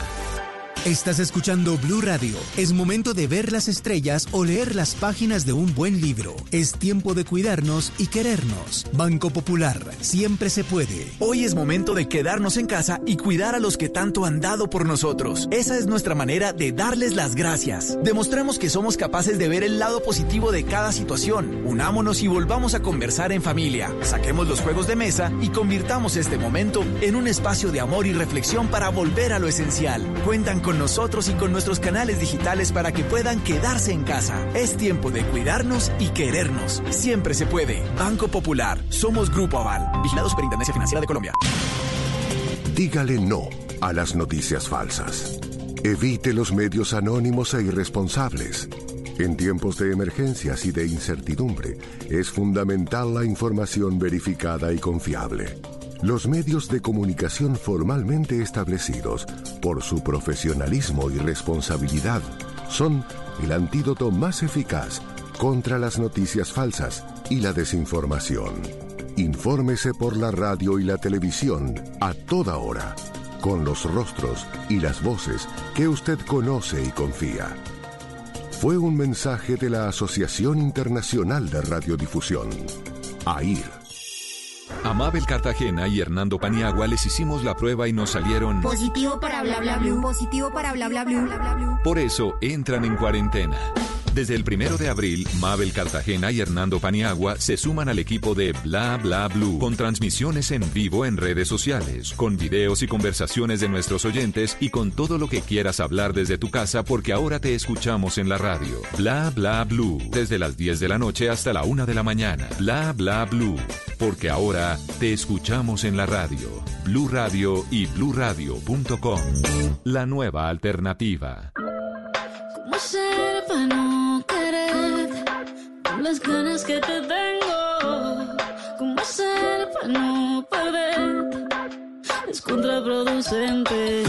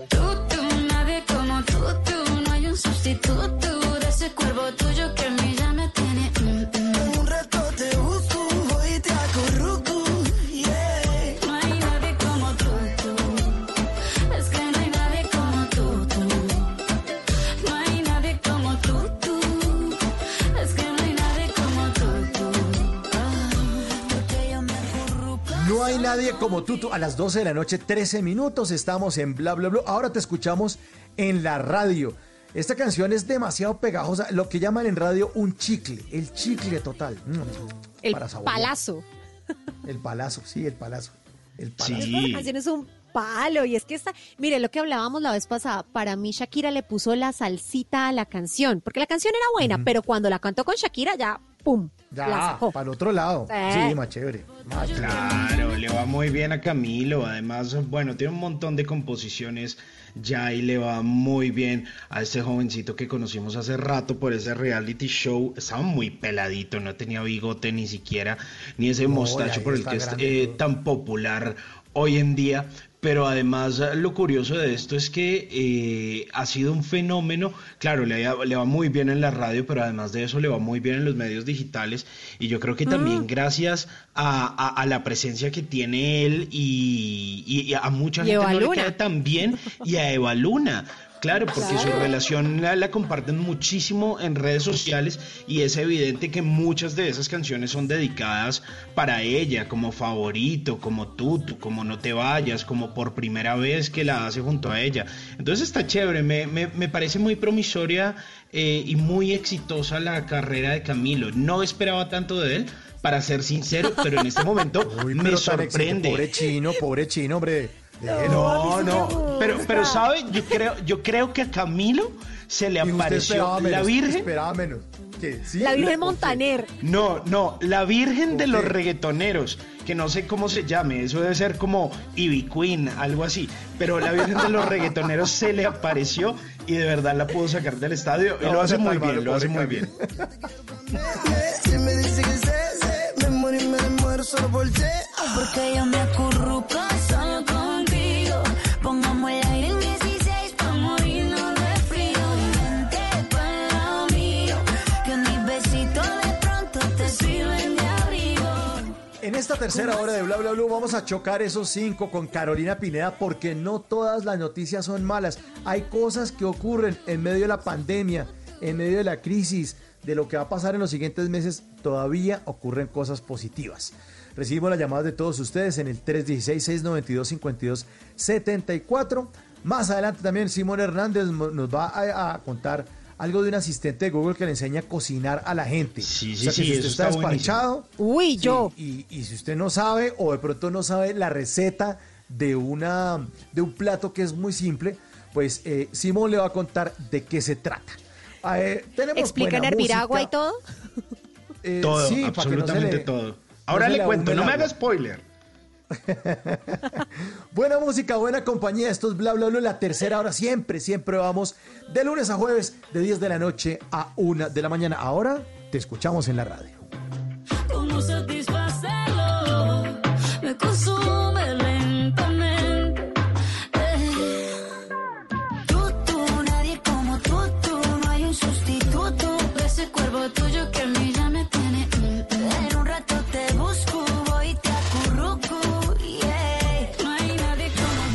Todas las noticias son malas. En Bla Bla Blue, choque esos cinco. Las cinco mejores noticias que nos demuestran que también hay razones para estar felices. 12 de la noche, 16 minutos y háganme el favor, espero que hoy sí salga coordinado choques a 5, a la 1, a las 2 y a las 3. Hagamos. Bien. No. Yo lo oí bien. No. no, Uy, pues no. Bueno, mijos, ahí toca la mano izquierda con la mano derecha mientras pasa esta pandemia y celebremos porque no todo es malo. También hay buenas noticias y hoy les traigo las cinco para destacar. Así que, señores, por favor, con su voz melodiosa, denme las cinco. Número 5. Imagínense que una marca de huevos está entregando desayunos a los héroes ocultos en Bogotá. ¿Se acuerdan de nuestra llamada de ayer? de, de nuestro Gui- Guillermo, se llamaba, del domiciliario. Guillermo, sí, sí. Pues Ya le voy a resulta decir cómo se que llamaba. los huevos Voy a buscar porque yo lo anoto aquí en mi cuaderno. Guillermo. ¿Pero fue ayer o fue antes de ayer? Guillermo. No fue ayer, fue Guillermo. Ah, sí, que dijo Sí, que, fue Guillermo. que, que lo- sí, la- Guillermo Artundúaga se llamaba. De Sí, Bogotá, de pues Suba, hay- de la campiña. Hay muchos, muchos como él, muchos héroes ocultos y los huevos Santa Reyes van a entregar más de 2.000 desayunos durante esta crisis a policías, a bomberos, a personal de aseo de la ciudad y personal de seguridad privada que realmente están arriesgando su salud por los ciudadanos. Ellos quieren hacer una especie de homenaje y el gerente general que se llama Carlos Lozano dijo, mire, si todos hacemos gestos de generosidad y cuidamos unos de otros, estamos seguros que seremos mejores personas y mitigaremos el impacto de la crisis del COVID-19. Es una campaña social que lo que busca es agradecerle a estas personas que ellos dicen que son héroes ocultos. Así que los desayunos, ustedes, si son esos héroes ocultos, deben estar muy pendientes porque van a estar repartidos solo por ahora en Bogotá y obviamente cumplen con las más estrictas normas de calidad y protocolos de seguridad. Muy bien por esos héroes anónimos y por estos desayunos que van a ser repartidos. ¿Será que No, hacen una gallina. paradita por acá? no sea conchudo que usted no está exponiendo la vida aquí ni haciendo nada. Vamos Yo estoy número salvando cuatro. el mundo quedándome en la casa. Cuatro, cuatro, número cuatro. Bueno, ustedes han escuchado Bibliored, la red distrital de Claro. bibliotecas públicas Sí, de sí, sí, Bogotá. sí, importantísima. Sí, a- además Pues yo me, me encontré acuerdo... una cosa súper chévere, señor. ¿De qué se acuerda? No, que yo me acuerdo del tema de Bibliored porque ese, ese es un proyecto que llevaba muchísimo tiempo rodando en Bogotá e incluso tenían unas estaciones móviles dentro de algunas estaciones importantes de Transmilenio y había algo que se llamaba libro al viento. Entonces usted llegaba Sigue. y cogía unos libros que estaban prestados ahí, usted se suscribía y se lo podía llevar 8 o 15 días para su casa y volvía y lo Y entregaba en cualquier estación. Era súper chévere. Ah, no sabía. Eso sigue chévere. existiendo. No está en Sí, todas las sigue. estaciones, pero sigue existiendo, sí, señor. Pero imagínense que encontré una cosa que están ofreciendo súper chévere en esta época de pandemia y están ofreciendo talleres gratuitos virtuales de lengua de señas colombiana, gratuito, los estaban dando antes de manera presencial. Entonces, si usted quiere aprender lenguaje de señas o tiene algún familiar o conocido que sea sordo o hipoacústico, que eso significa que oyen más bajito y que pues quiera comunicarse con ellos de una mejor manera, pues es un taller de cinco sesiones con diferentes opciones de horario semanal para que empiece a practicar. Aprenden saludos, colores, la familia, el alfabeto y los temas pues son en sesiones de dos horas que están divididos en horarios de lunes a sábado, de 8, de 11 y de 3 de la tarde, los que usted pueda y quiera escoger. O mejor dicho, cada lección se repite 18 veces a la semana. Es bien chévere porque lo que hicieron fue transformarse. Si usted quiere saber, entre a bibliored.gov.co. Las sesiones se realizarán por Google Meet y los enlaces para la conexión están ahí en la página. Así que se me hizo una iniciativa bien chévere, sobre todo para que aprendamos un poco a incluir a estas personas que una veces ni idea también, ¿sí o no? Vamos con la número Número 3. Tres, tres, tres. ¿Cuál de ustedes dos conoce Guainía, señores? Eh, Yo no. mm, No, ¿No? paso, paso, no, no, no, no. Cap- capital No, de Guainía. Baupés, No. ¿no? Inírida. ¿Mi tú? Ah. Puerto Inírida, Puerto Inírida. No. Ya no es puerto, es solo Inírida. Antes yo me- en, Ah. en el colegio mío, cuando yo estaba en esa, era Puerto Inírida, pero ahora es Inírida. Pues resulta que en Guainía donaron una carpa hospitalaria para reforzar la atención de pacientes del COVID. Es una carpa tipo hangar similar como, no sé si ustedes vieron la que se construyó en lugares aquí como en el hospital militar de, de aquí de Bogotá. Y está donada con 13 camas para ampliar la capacidad del hospital local, que es que imagínense, solo cuenta con 31 camas el hospital de Inírida. Y pues con es, o sea, solo 31 camas.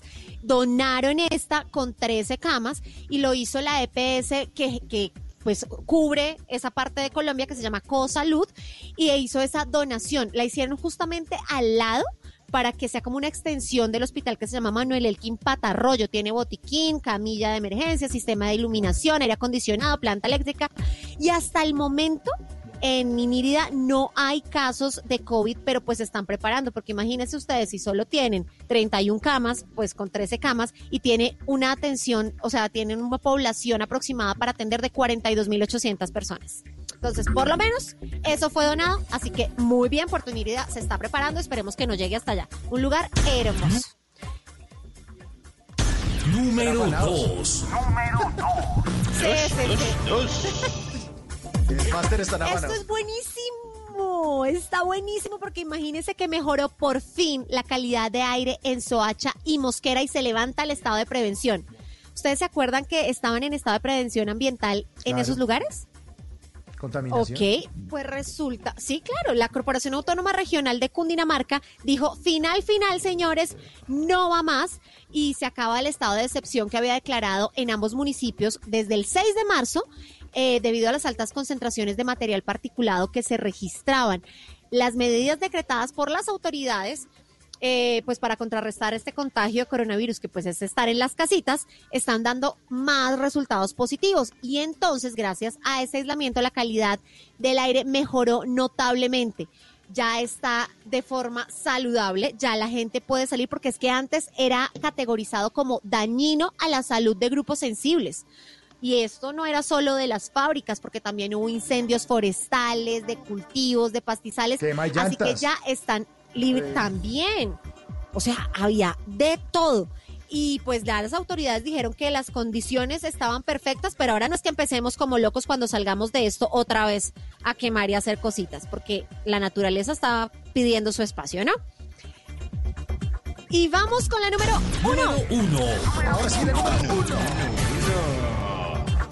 Diga la verdad, Mauricio, ¿usted está haciendo ejercicios en esta cuarentena o no? No, no, no, no. Y debo confesar ¿Nada? Que no, que hace ocho días salí, como era miércoles santo, y, y fíjese que Mm. a pagar una cosa al banco, me eché una patoneada como 10 minutos y llegué acá cansado y sentí como cuando uno juega un partido de fútbol de 90 minutos y solamente salí a caminar. Eso quiere decir que mi cuerpito se me está oxidando y mi esposa está diciendo, Ok. hace ejercicio. Y no, el gordo no, todos contra el gordo. No, no, no, no he hecho ejercicio, me estoy oxidando. Simón, ¿algo, algún abdominal, algo? Eh, yo estoy haciendo brazo de abrir y cerrar la nevera. Ay, no, muy lindo. Pues ustedes en sus casas pueden estar esperando a la Policía Nacional, porque imagínense que la policía se está armando unas fiestas de zumba para animar la cuarentena. En varios puntos de Bogotá, varios uniformados se reunieron para ponerle ese saborcito a los días aburridos y se dio la tarea de dictar clases de zumba tres veces al día frente a varios conjuntos residenciales, sobre todo en esos, en esos barrios donde hay muchos conjuntos residenciales juntitos, con el fin de ocupar la mente y el cuerpo de los ciudadanos. Johnny Pico, que es el instructor de Zumba de la Policía Nacional, es el protagonista de la campaña. La campaña se llama Somos Uno, Somos Todos, que es una iniciativa que lo que busca es, eh, darle diversión a los hogares colombianos. Ya habíamos hablado que algunos policías iban a cantarles canciones infantiles a los niños. Ahora están haciendo clases de Zumba y son recibidos con banderas y camisetas de la Selección Colombia. Pero mire, eso no es nada de la Policía Nacional. La policía en Cali hizo una cosa. ¿Ustedes se acuerdan del performance de los negritos con la canción Astronomía? Sí, claro, los del ataúd. Ok, Sí, pues la meme, policía se... Sí, pues la policía de Cali se cargó un ataúd y escuchen porque van por las calles de Cali. Escuchen cómo suena. Lo hicieron real.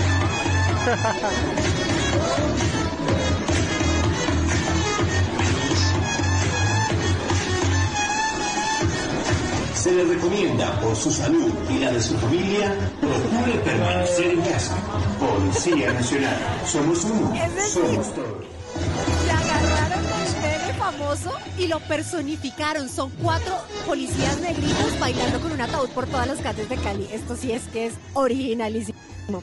Y, y dato de la pandemia, la ñapa. Recuerden, si miramos las cifras alrededor a hoy, los recuperados son 510 mil, equivalentes casi al 25% de las personas infectadas. Así que no miremos tanto los que están activos, porque si los vemos, nos estresamos. No miremos tanto los muertos, que sí son muchos. Miremos los recuperados. Y tengo que decirle algo y estoy muy contenta. Tenía una amiga con coronavirus, su esposo, su mamá, su hermana, su papá, y hoy le dieron el resultado que ya está negativo. Hay mucha gente que se puede recuperar, es cuestión de cuidarse. Y aquí están las cinco mejores noticias del día. Choque esos cinco porque no todo es malo en esta vida. Qué bueno, qué bueno. 12.27 sigue la música en Bla Bla Blue. I Feel Love, una versión de Sam Smith.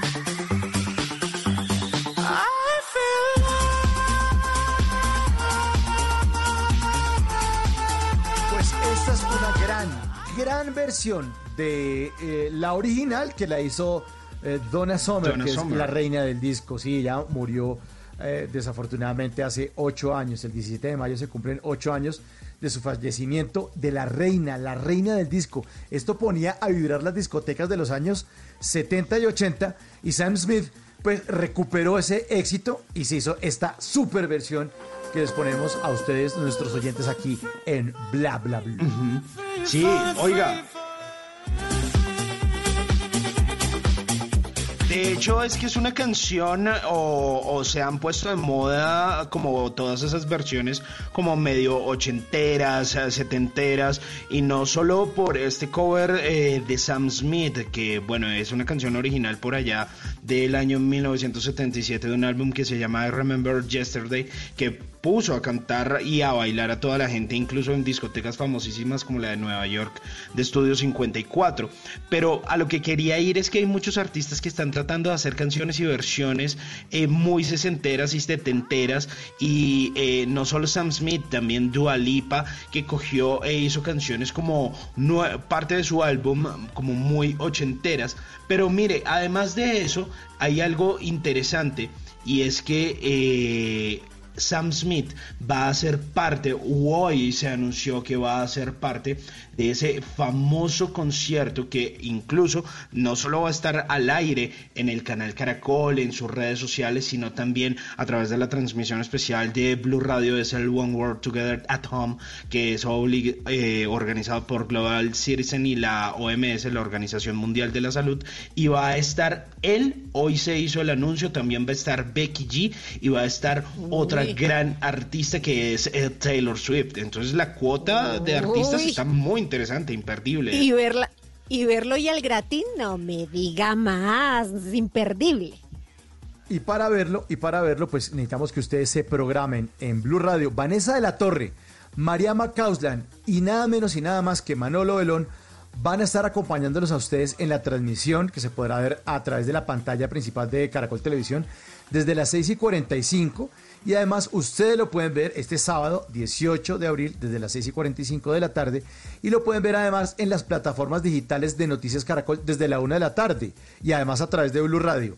Es decir, que va a haber, como hay tantos artistas, entonces esto arranca a la 1 de la tarde, Ustedes se conectan a las plataformas digitales de Caracol Televisión, que es Caracol Noticias. Eso es súper fácil de googlear. Caracol Noticias, Caracol Televisión. Ahí están todas las pantallas. Se pueden meter desde sus dispositivos móviles, en el computador. Si tiene buen- buenos parlantes, póngale el volumen, si no los audífonos, porque no se pueden perder esa transmisión. Y la transmisión en televisión, ya más tardecito, con los otros grupos, porque hay un portafolio, eso es un buffet de artistas increíbles. O sea, va a estar Lady Gaga, que es la organizadora, Alanis Morissette, Andrea Bocelli, Billie Eilish, que es multiganadora de premios eh, Grammy este año. Va a estar eh, Elton John. eh, Elton John, Eddie Vedder. Va a estar J Balvin por Colombia. A los que les gusta Maluma, también va a estar Maluma. Va a estar, por- va a estar Juanes Sebastián. Yatra. Juanes. Juanes. O Mm. sea, la presentación de Jimmy Fallon, que es el creador de Tonight Show, Jimmy Kimmel. Bueno, la promoción está sonando durante estos días en, eh, en Blue Radio para que ustedes se programen. Quédense en casa, quédense en casa y hagan parte de ese homenaje de Un Mundo Juntos en Casa, donde también va a estar este señor Sam Smith.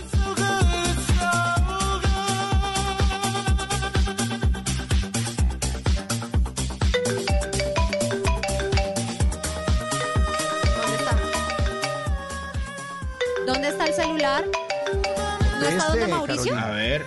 No, Coté, usted Ay, lo ya, tiene. No, perdón, perdón. a mí se me queda en su casa. Sí, yo sé, yo sé, yo sé, perdón.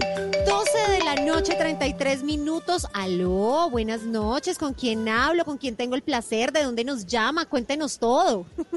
Aló, buenas noches. ¿Con quién hablamos? Buenas noches. Hola, buenas noches, Carolina. Hablas con Saúl. Hola, Saúl, ¿cómo va todo? ¿Qué haces? ¿De dó- de dónde nos llamas? Bueno, todo está bien, todo esto está bacano, todo está bonito y nada, estoy ahora emocionado porque eh, estoy con ustedes aquí en estos momentos. Los estoy llamando de Cali, pero no soy de Cali. Soy ¿De? Monpós, Bolívar.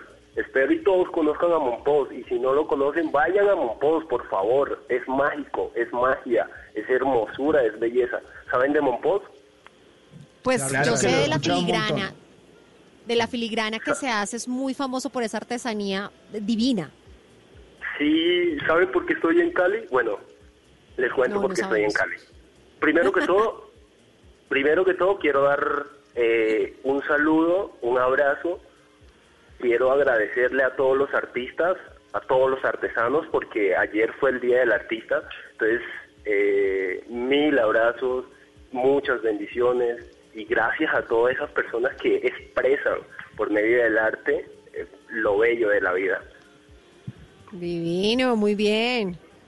Sí, sí, sí. Bueno, me encuentro en Cali porque soy joyero, trabajo la filigrana, soy momposino, entonces eh, llevo eso de la filigrana por todo, por todo mi cuerpo, la elaboro eh, y la estaba trabajando aquí en Cali, pero bueno, coronavirus bendito este, eh, paró todo, todo lo ha dejado quieto, todo ha estado quieto y pues nada, me tocó la cuarentena, ni se imaginan cómo me ha tocado la cuarentena, ni se imaginan, realmente es tan extraordinario la forma en que llevo la cuarentena que ustedes no se imaginan cómo es. Cuente, cuente. ¿Le cuento, le cuento? Pues obvio, pues no, cuente, no, no, no queremos imaginárnoslo así sin saber. Bueno, les puedo decir que es tan extraordinaria de que no tengo televisor, no tengo celular Uy. inteligente, no tengo computadora, no tengo, no tengo nada. O sea, hasta ahora lo único que tengo es lo esencial. Tengo el colchón porque re- recién llegado a Cali, entonces venía cargado de sueños, cargado de toda vaina, de toda ilusión, de todo. Uy, me voy para Cali a, a hacer esto de la joyería, a enseñarle a todo mundo sobre la filigrana y no sé qué más. Y justamente, eh, bueno, todo es perfecto, ¿no? No, no me estoy quejando, simplemente estoy, está todo bien, este, tengo lo esencial, tengo la cama, tengo el colchón, tengo donde hacer comida, tengo comidita, tengo dos plantas, eh, tengo un- una rosa y un clavel y sobre todo tengo una vela, una vela que enciendo todas las noches.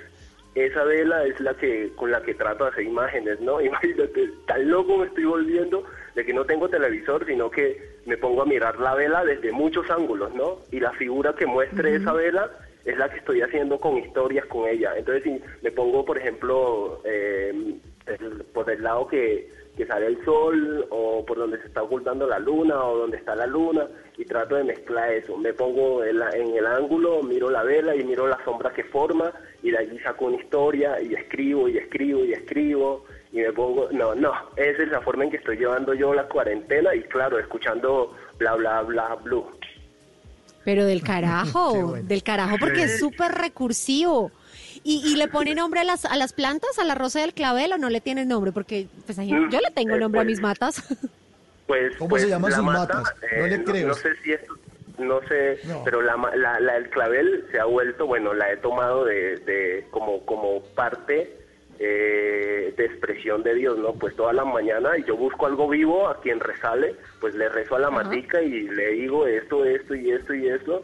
Es como una comunicación, como una oración entre ella y yo.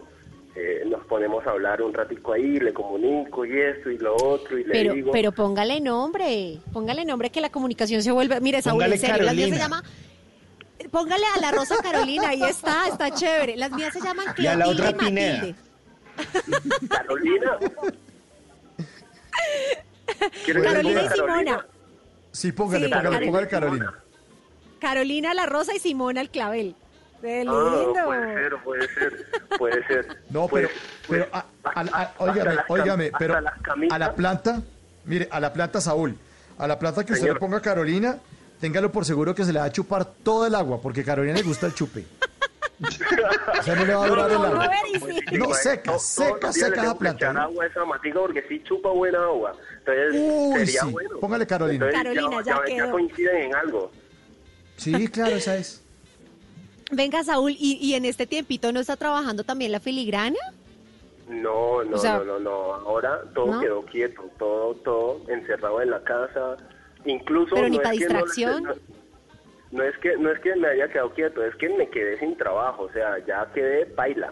Ya nos dije, me, me dieron carta de, de- de terminación de contrato y toda esa vaina. Entonces Ay, como Dios. que ah, pues pues sobreviviendo, ahora mismo estoy sobreviviendo con lo que hice en, lo- en el mesecito que trabajé. Pues pues aquí donde vivo me tratan hermoso, las personas eh, los caleños son hermosos, la gente es bella y en especial donde vivo la gente de la casa, uff, parce. Ellos es como si tuviera, es como, me hacen sentir como un hijo más, entonces no me quejo, eh, no estoy diciendo, no me veo triste, no me veo decaído, nada, simplemente eh, Se le siente. un día normal. Se le siente esa energía, de verdad, Saúl, se le siente, o sea, las cosas a veces, o sea, no tiene que decirlas, se le, se le siente que está tranquilo, que está bien, que trata de ponerle buena cara al asunto y pues eso también es muy importante, ¿no? o sea, es como la actitud que uno tenga frente a las cosas que le pasan y, y de verdad que lo felicito porque se le siente, Saúl, de verdad. Gracias, gracias, gracias. No, eso sí es, es primordial, ¿no? Eh, ante todo, imagínate qué buena noticia también me llegó ahora con esta vaina. O sea, es que realmente como que mi hermana me llama y me dice hace como dos días y me dice, imagínate que vas a ser tío. Y yo como que, ah, ¿qué? Voy a ser tío. ¡Ah, Dios mío! Entonces, incluso, incluso se me ocurrió decirle, debes ponerle al pelado COVID. O sea, como, ponle COVID pelado. no, pobre niño, hombre. ¿Y es el primer sobrino? Sí, es mi primer sobrino. entonces, ¡Ay, la no, no, locura! Qué emoción. Sí, sí, sí, me tiene emocionado. Quiero que todo le salga bonito a ella, quiero que todo salga hermoso, que todo salga bacano, que todo salga, eh, no sé, que todo salga bien, que todo, incluso para todo mundo, que todo salga bien. Que ya basta Claro. de estar mirando la, la, la- lo triste, ya eso bastó, ya es hora de, de que todos empezamos, empecemos a ver realmente lo bonito de vivir. Uf, si tú vieras todo lo que yo me encuentro, bueno, cuando caminaba por aquí me encontraba tan tantas personas siempre renegando vainas y renegando. Y yo, no, esta gente necesita realmente que le quiten algo para que puedan saber qué es renegar con gusto, ¿no? Y vea. Y vea, a, a veces toca aprender a las malas, de verdad, de verdad. Hay gente que ha aprendido que, que se quejaba mucho y, y ahora entonces, ahora sí ve la situación. Sí, sí, sí, sí, sí, sí. Bueno, realmente ahora otra cosita que quería, puedo tocar un tema, mm, eh, eh, bueno, escribo, mm, eso sí lo llevo, siempre lo he hecho, Eh, me encanta escribir, me encanta también pintar, pero escribo mucho, escribo, escribo lo que me salga, lo que, si incluso estoy durmiendo y me despierto con ganas de escribir, escribo.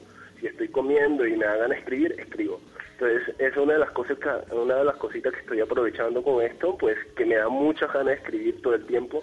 Entonces me la paso escribiendo, eh, Pero, sacando pero, poesía, señor. pero ¿qué escribe? Escribe poemas, escribe cuentos, eh, ¿qué- Un diario. novelas, ¿qué hace? No, no, ahora en estos momentos estoy escribiendo poemas, pues poemas, eh, sí, ahora estoy escribiendo poemas, es, es lo que estoy haciendo por ahora, me, me subo, tengo una terraza donde veo a Cali, donde veo salir el sol todas las mañanas, siempre, uf, ustedes no han visto salir aquí en Cali el sol por la cordillera central, es increíble, Divino. loco, divino. eso es Es increíble. espectacular. Sí, eso es Espectacular. increíble, es una de las vainas que, que me gusta muchísimo. El eh, azul reproche de Cali le llamo yo. ¿Usted sabe cuál es el azul reproche, Saúl? No, señora. No lo conoce, eso que usted está bailando amanecido y ve ese azul que dice, uy, ¿a qué hora amaneció? Ese es el azul reproche. Pero el azul reproche de Cali es hermoso. Azul reproche, sí, sí, sí. No, yo me subo, incluso me pongo a ver, estaba, no sé si vieron hoy, estaba tronando fuerte hacia el, hacia el este, por el oriente estaba tronando, pero eso se veían esos rayos increíbles y pupo, yo me subí a la terraza, miré y yo dije, marica, ¿qué es esto? Y pra, pra, caían los rayos y dele y dele y todo era tan increíble que yo, wow.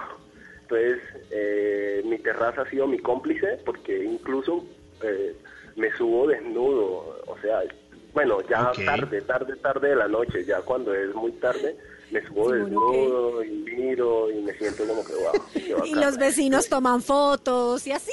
Yo no sé, yo no sé, yo no sé porque además soy un tipo de dos metros de altura. Ah, chiquito. Entonces yo no sé, sí, entonces yo no sé si los vecinos estén pendientes o no estén pendientes o, o- o realmente sepan de qué está conformado el cuerpo y pues, bueno, ¿qué vamos a hacer si ya yo sé qué es esa vaina? Entonces como que... Venga, Saúl, pero yo quiero, yo quiero aprovechar la ocasión, la hora, todo este discurso, toda esta historia que usted nos ha contado, para que usted le dedique a esta hora, a las 12.44 de la madrugada, un poema a Carolina Pineda, porque yo creo que se lo Uy, merece. Dios mío. Uy, Dios mío. Pero quítese la ropa, quítese la ropa porque si no, no va a ser lo mismo. Ah, No, Saúl. hombre, Saúl. Pues, Carolina, si usted quiere Pineda, hágale también. Bueno, también, quítense la ropa a los dos, qué carajo, ya entrados en gasto. Ya, yo estoy quitado de ropa hace mucho. Bueno, écheme un versito ahí. Hágale. Algo pequeño, algo pequeño. Algo chiquito, la puntica. Algo pequeño, sí, de dos metros. Sí, sí, sí, sí, sí, sí. Bueno, pero no hablemos por allá porque eh, es tan largo el tema que no quiero hablar. Bueno, entonces, Bueno, el así una- poema, una, entonces. cosita, el poema. El poema. Bueno, dice así, un pedazo, esto lo escribí hace como cuatro días, dice, las flores también lloran de felicidad. Espero y algún día puedas volver a apreciar una. No podrás describir mejor aquella tormenta de frenesí de exultación cuando tus labios rosados jueguen al ladrón y los míos al policía. Ese es más largo, pero solo eso le digo. Ay, pero está lindo. Me ruboricé. Muy romántico. No, ya, ya, me entrego a ti. Ya. Uy, Ah, cuidado. eres bienvenido aquí a mi, a mi casa, a mi cuarto. No, cuidado, estamos en cuarentena, paredes. estamos en cuarentena. Bueno, bueno, bueno, a ver. Sí. Por ahora, por ahora, la flor que se llame Carolina. Sí, Y ahí ya. la va deshojando. La rosa. Ah, ok. La rosa, ¿cu- ¿a cuál de los dos quieres que le ponga tu nombre? ¿Al clavel o a la rosa? A la rosa. La rosa Ok, se llama Carolina. rosa. Ya quedó bautizada. pone, imagínate que la rosa se pone tan celosa cuando la muevo del sol que se marchita. O sea, porque me Así gusta ponerla, moverla. Entonces cuando la muevo del sol se pone tan marchita, le gusta el sol. Entonces la dejo en el sol y allí vuelve y sale y vuelve como que estoy emocionado, oh, caliente, caliente, caliente. Entonces se queda allí. O- ¿pu- ¿Puedo hacer una petición? O, ¿Qué más quieres, Saúl, de todas maneras? eh, ¿Qué otra colecita le podemos ayudar? No, no, quería tocar un temita, pues no sé si, si pueda... eh, ¿Otro tema? eh, no, no otro tema, sino que quería, no sé, de pronto alguien que me esté escuchando y tenga la posibilidad de apoyar a este escritor, ¿puedo hacer eso o no? Sí, claro, claro. Eh, eh, bueno, me encanta escribir, eh, escribo con lapicero y, cuaderno pero siempre he soñado, soñado, soñado tener una computadora y poder escribir. No es que me esté haciendo falta con esta cuarentena, no, no, es que ah, el tipo necesite, pero, pero sí me encantaría poder escribir que me sirva también para diseñar en, en eh, esto de la joyería, hacer joyas y toda esa vaina. Pienso que, que por medio de medios digitales y tecnología eso es mucho más fácil, e incluso aprovecharía demasiado como para escribir, como para mirar vainitas allí eh, y no sé si de pronto haya la posibilidad de que de pronto ustedes allí en bla bla blue puedan conectar con conectarme con alguien que Sí. me pueda donar o pueda regalarme yo qué sé o pueda Esa es la idea. de segunda mano Esa es la idea, esa es la idea, Saúl, y eh, incluso desde ayer empezamos a, bueno, ya desde antes, ya- ayer porque hoy ya es jueves. Desde el, desde el martes empezamos con numeral se le tiene bla bla blue. Y si alguien está oyendo y si alguien cree que puede donarle un portátil, un computador que pueda utilizar Saúl para escribir sus poemas y escribir todas sus ideas, pues ahí con el numeral se le tiene bla bla blue, puede contactarlo o en el 316-692-5274, que es la línea de bla bla blue, pues también puede hacerlo. Mire, Saúl, le mandamos un abrazo muy grande. Yo, un abrazo desde lejos, porque en peloto yo no, no, no abrazo casi nadie. Eh, un abrazo allá que le llegue hasta Cali. Y usted que es de Monpós y que es una, un lugar tan importante en el oro, pues le voy a, o con el oro, le voy a dedicar esta canción de la familia André. Siempre despedimos a nuestros oyentes con una canción, con una buena canción. Y esta es para Saúl y para toda la gente de oro de Monpós. La familia André. Estrigueña tu piel, tu corazón sonriente, como tu boca candente, así te quiero mujer. Y hay en tus ojos negros pinto el sol, lo alegre en tu sonrisa y tu pelo en la brisa de oro. Mis sueños trenzó, te quiero. Por ti yo soñé mi amor.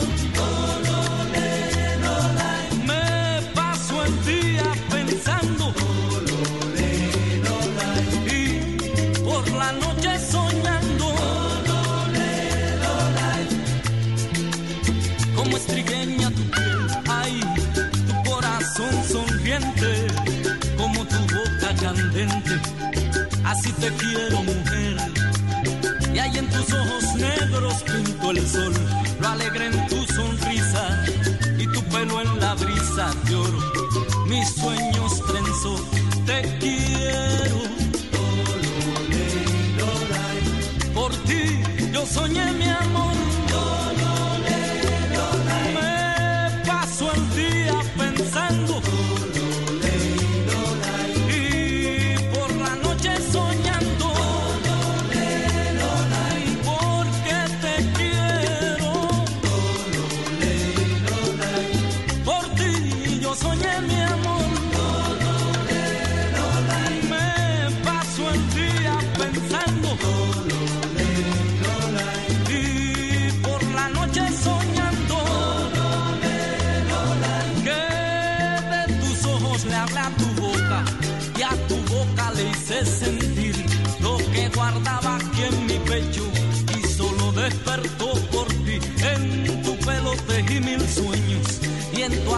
Sembré un La familia André, Fernando Chavarría, que también falleció, falleció hace pocos años, estaba cerca en un concierto y además tan buenas canciones, ¿no? Ah, porque esto, esto no, esto no estaba catalogado, esto no es salsa, esto no es merengue, esto es como lo que hacía el Joe Arroyo, que es el Joe, y así suena el Joe, el Joe son. Y así suena la familia. Sí, exacto. Así suena la familia André. Como un calipso, como un ritmo ahí. Son dominicanos, pero esto no es merengue. No, Sí, es- pero tampoco es son. un- no, no, el son es ¿Quién distinto. sabe? Esa es la Claro, pero sí, eso, eso es como para bailar sin pensar mucho, es como para Sin relajarse ahí, pensar. tranquilito. pensar. No, no. Imagínese uno así suavecito con alguien que uno quiere, ya, ya, ya, ya, mejor dicho, me fui.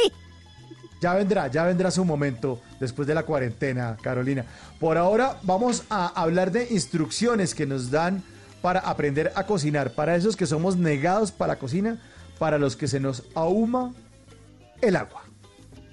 Oiga, póngale cuidado, resulta que la mayoría de personas en Colombia, al menos, tienen celulares con eh, sistema operativo Android y como Sí. los Android es un sistema operativo basado en tecnología de Google, pues muchos de esos tienen ese asistente, el que muchos conocemos como OK Google.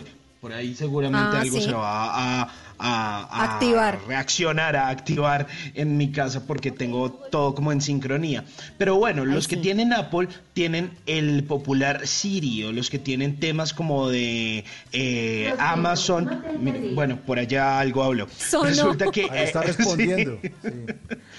Sí, de hecho uno le puede preguntar como, ok Google, ¿qué hora es?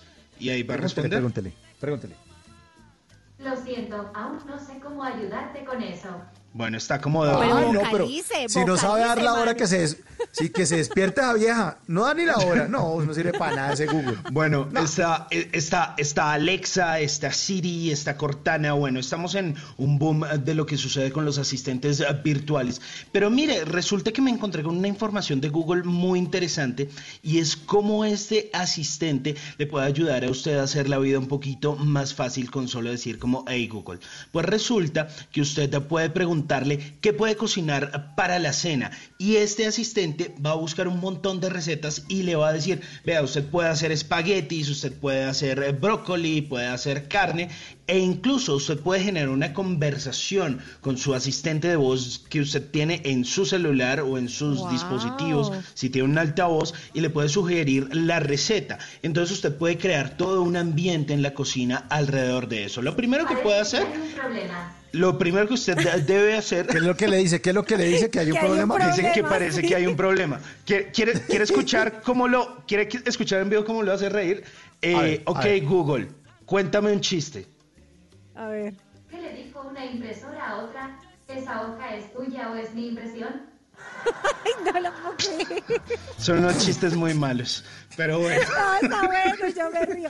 Ahí, ahí tiene compañía, Simón, no se puede quejar, solito no Ahí uno tiene su compañía, pero mire, usted le puede decir que reproduzca música a través de Spotify o incluso le puede decir que reproduzca una emisora y se va a TuneIn Radio y lo puede lo puede hacer. Más allá de eso, usted le puede preguntar y le puede verificar con este asistente cuántos gramos son una onza, porque muchas veces usted le dice, ay, tantos Sí. gramos, eh, que el kilo, que la libra, y usted no tiene ni idea, pues él le puede hacer. Además de eso, usted lo puede calcular y le puede decir, eh, eh, lo puede poner, digamos, en modo temporizador. Entonces usted le dice, esto lo tengo que cocinar durante 10 minutos. Entonces usted le dice a su asistente de voz, Avíseme. avíseme en 10 minutos. Y en 10 minutos le avisa. Voy allí a hacer una vuelta a la sala dice, tin.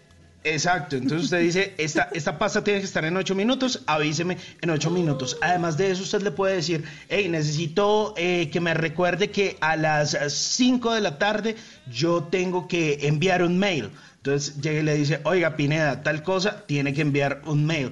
Pero hay una cosa que me parece muy chévere y es que usted puede eh, decir, puede ir y abrir la nevera y decir, "Mm, uy, pucha, solo tengo brócoli y tengo queso y tengo Y huevos. Y, y huevos. Y Tengo entonces huevos, usted sí. le puede decir a su asistente, oiga, ¿qué puedo hacer con esta receta? O con ¡Eso me estos, con eso. Y él le dice, vea, aquí tiene un montón de recetas y le da el paso a paso de cómo lograr un plato. Vea, Eso está muy sé- chévere, ¿no? Yo no sé si a usted le ha pasado, pero eh, digamos, en mi casa nosotros nos turnamos los- las, las hechuras del almuerzo. Entonces, un día mi mamá, otro día Aleja, mi hijo y otro día yo. Y ya uno no sabe qué hacer. Además, como se va agotando el mercado, uno dice, bueno, mañana quiero hacer puré de papa. Ah, se acabaron las papas. Mañana quiero hacer patacón. Ay, se me acabó el, el- el plátano. Entonces, eso que usted dice es abrir la nevera y decir, tengo tres pendejadas que me armo del carajo. Mejor dicho, mañana lo voy a usar porque mañana me toca a mí y les cuento cómo me fue. Mire, y hay dos novedades, ya para cerrar, que están súper No me chéveres. diga, Simón, que eso lava la losa. Uy, ojalá usted no sabe. que Lo siento, cómo- no cómo puedo nos ayudarte en eso. Ahorraríamos tiempo Y en usted eso. puede creer, o sea, si alguno me puede ayudar con esto, yo tengo lavalosas en mi casa y no he encontrado las pastillas para, para poder ponerlo a funcionar. Ah, no sí, sé dónde las carísimas. venden, pero ¿dónde las Sí, venden? en, en, en Presmart. Ah, sí, pues yo no tengo Sí, sí, membresía esa vaina. Bueno, pero gracias. Continúe, señor Simón. Bueno, mire, póngale cuidado. Hay una nueva novedad que tiene este asistente y es que le ayuda a usted a lavarse las manos. Entonces usted le dice, eh, hey, asistente, para que esta vaina no se dispare, hey, Google, no sé qué, eh, ayúdeme a lavarme las manos. Y le va a poner música durante 40 segundos, que es el tiempo que usted se debería demorar lavándose las manos, es decir, lo acompaña en su lavado de manos. Pero además de eso, tiene una alianza con varias eh, empresas de varias empresas de entrega para que usted carajo, rastree su, para que usted rastree su envío y le diga dónde está. Pero además hay una cosa muy chévere y es que usted le puede preguntar el clima. Entonces usted le puede decir, ok Google, ¿qué clima va a hacer mañana en Bogotá? A ver. El jueves en Bogotá habrá tormentas eléctricas aisladas con 20 grados Ay, no jodas. como máxima y 11 grados Celsius como mínima. No, no, Tan me asustó. querida, ¿Qué gracias. Para que, tormentas para que se prepare. Bueno, No, lo bueno es que no hay que sacar sombrilla. Le puede preguntar cuándo le puede preguntar cuándo es el apocalipsis zombie, una vaina así, ya que miremos pues el Pregúntele. cronograma Ah, bueno, este año. preguntémosle. A ver, a ver. Ok, Google, ¿cuándo es el apocalipsis? Lo siento, no te entendí. Ay, se hizo la pendeja. Nada. Sí, sí. Sí, pregúntele, pregúntele, pregúntele. Ok, Dígale Google. ¿Cuándo es el fin del mundo? El antiguo calendario maya solo llegó al 2012. Eso nos enseña que si uno no termina una cosa, no es el fin del mundo. Ah, bueno. Muy bueno. No, no, no, no. Como digo una cosa, digo otra. Digo atrás, está muy bueno. Bueno, pero Está voy a usar bueno. esa, esa herramienta, Simón, no tenía Bueno, ni idea. ahí está chévere para que cocinen. Eso está, es- está chévere, está chévere. Ahí le pueden preguntar la hora, lo que sea. Pero más allá de eso, las recetas para la cocina. Si usted Pero está mire, medio perdido y embolatado, ahí está. Si yo, si yo hubiera tenido ese, ese, esa herramienta hace dos días, no se me hubieran quemado los frijoles. Porque les voy a dar un tip, en serio, el frijol blanco chupa más agua que el frijol rojo. Entonces, Ah, como no, yo no sabía eso. Pues yo tampoco. Y, lo, y les dejé en agua el día anterior y mi mamá bajó en la noche y me dijo, usted no le echó agua a esos frijoles. Y yo, pero yo le eché agua, pues se los chupó todos. Le echó más agua y al otro día se había chupado toda el agua. Y yo cuando lo metí a la pitadora, lo metí con agüita así como poquitica. Cuando empieza a oler a quemado, habían pasado 10 minutos en la pitadora. O sea, como, di- juro que no habían pasado más de 10. Y yo, pero qué huele, se me, se me quemaron los berracos frijoles. Si van a ser frijoles blancos, chupan más agua. Y si no, pregúntele a Google. Recordar es vivir. Ok, Bueno, bueno, lo, lo vamos a tener. ahí 12 de la noche, 59 minutos. Llegamos al final de Bla Bla Blue y les tengo esta canción poderosa para terminar el programa. Ahí suelta la cara de palo. Ush, ush. Buenísima. Marc Anthony. Tu amor me hace bien.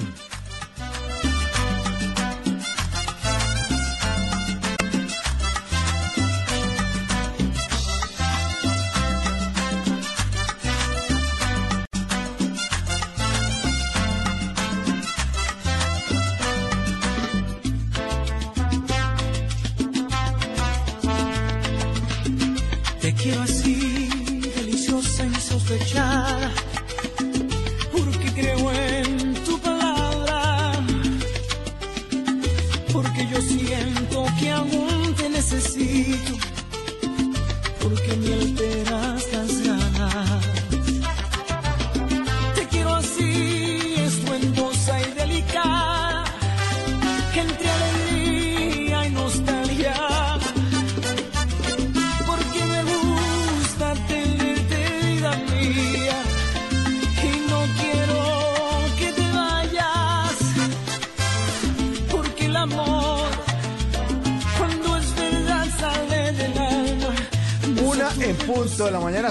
Bla Bla Blue. Ahora te escuchamos en la radio. Muchas gracias a todos por participar en la encuesta, eh, la que pusimos desde el inicio del programa. ¿Cuál diplomado lo, tiene, ah, lo tienen haciendo en su casa? ¿Cuál diplomado lo tienen haciendo en su casa en esta cuarentena? ¿Alta cocina o masterclass en lavado de losa? Pues adivinen cuál ganó. El lavado de losa. Lavado de Lavado de losa. losa. Sí, 58% versus 42%, alta cocina 42% y lavado de losa 58%, 1287 votos. Gracias a nuestros oyentes por participar en Bla Bla Bla y por ser parte de estas conversaciones.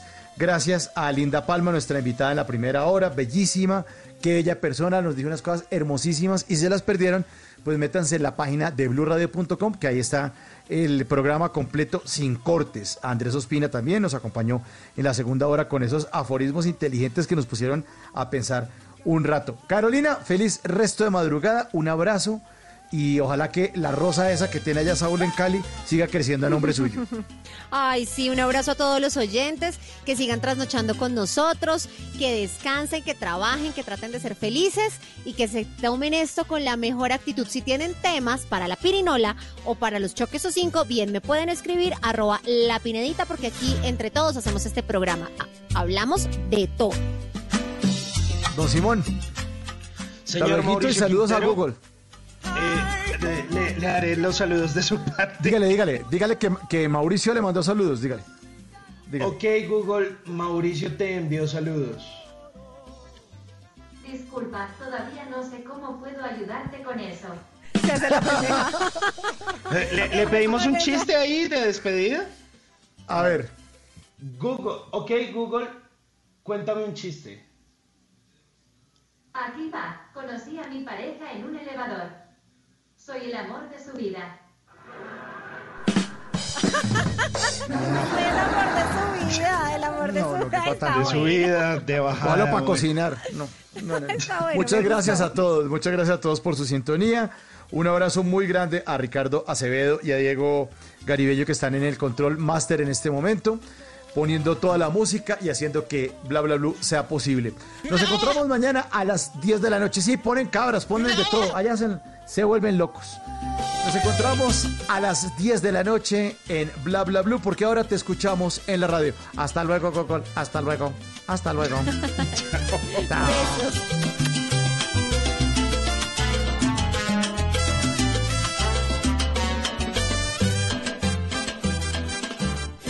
A Mabel Cartagena y Hernando Paniagua les hicimos la prueba y nos salieron. Positivo para bla bla blue. Positivo para bla bla blue. Por eso entran en cuarentena. Desde el primero de abril, Mabel Cartagena y Hernando Paniagua se suman al equipo de Bla Bla Blue con transmisiones en vivo en redes sociales, con videos y conversaciones de nuestros oyentes y con todo lo que quieras hablar desde tu casa porque ahora te escuchamos en la radio. Bla Bla Blue, desde las 10 de la noche hasta la 1 de la mañana. Bla Bla Blue, porque ahora te escuchamos en la radio. Blue Radio y bluradio.com. La nueva alternativa.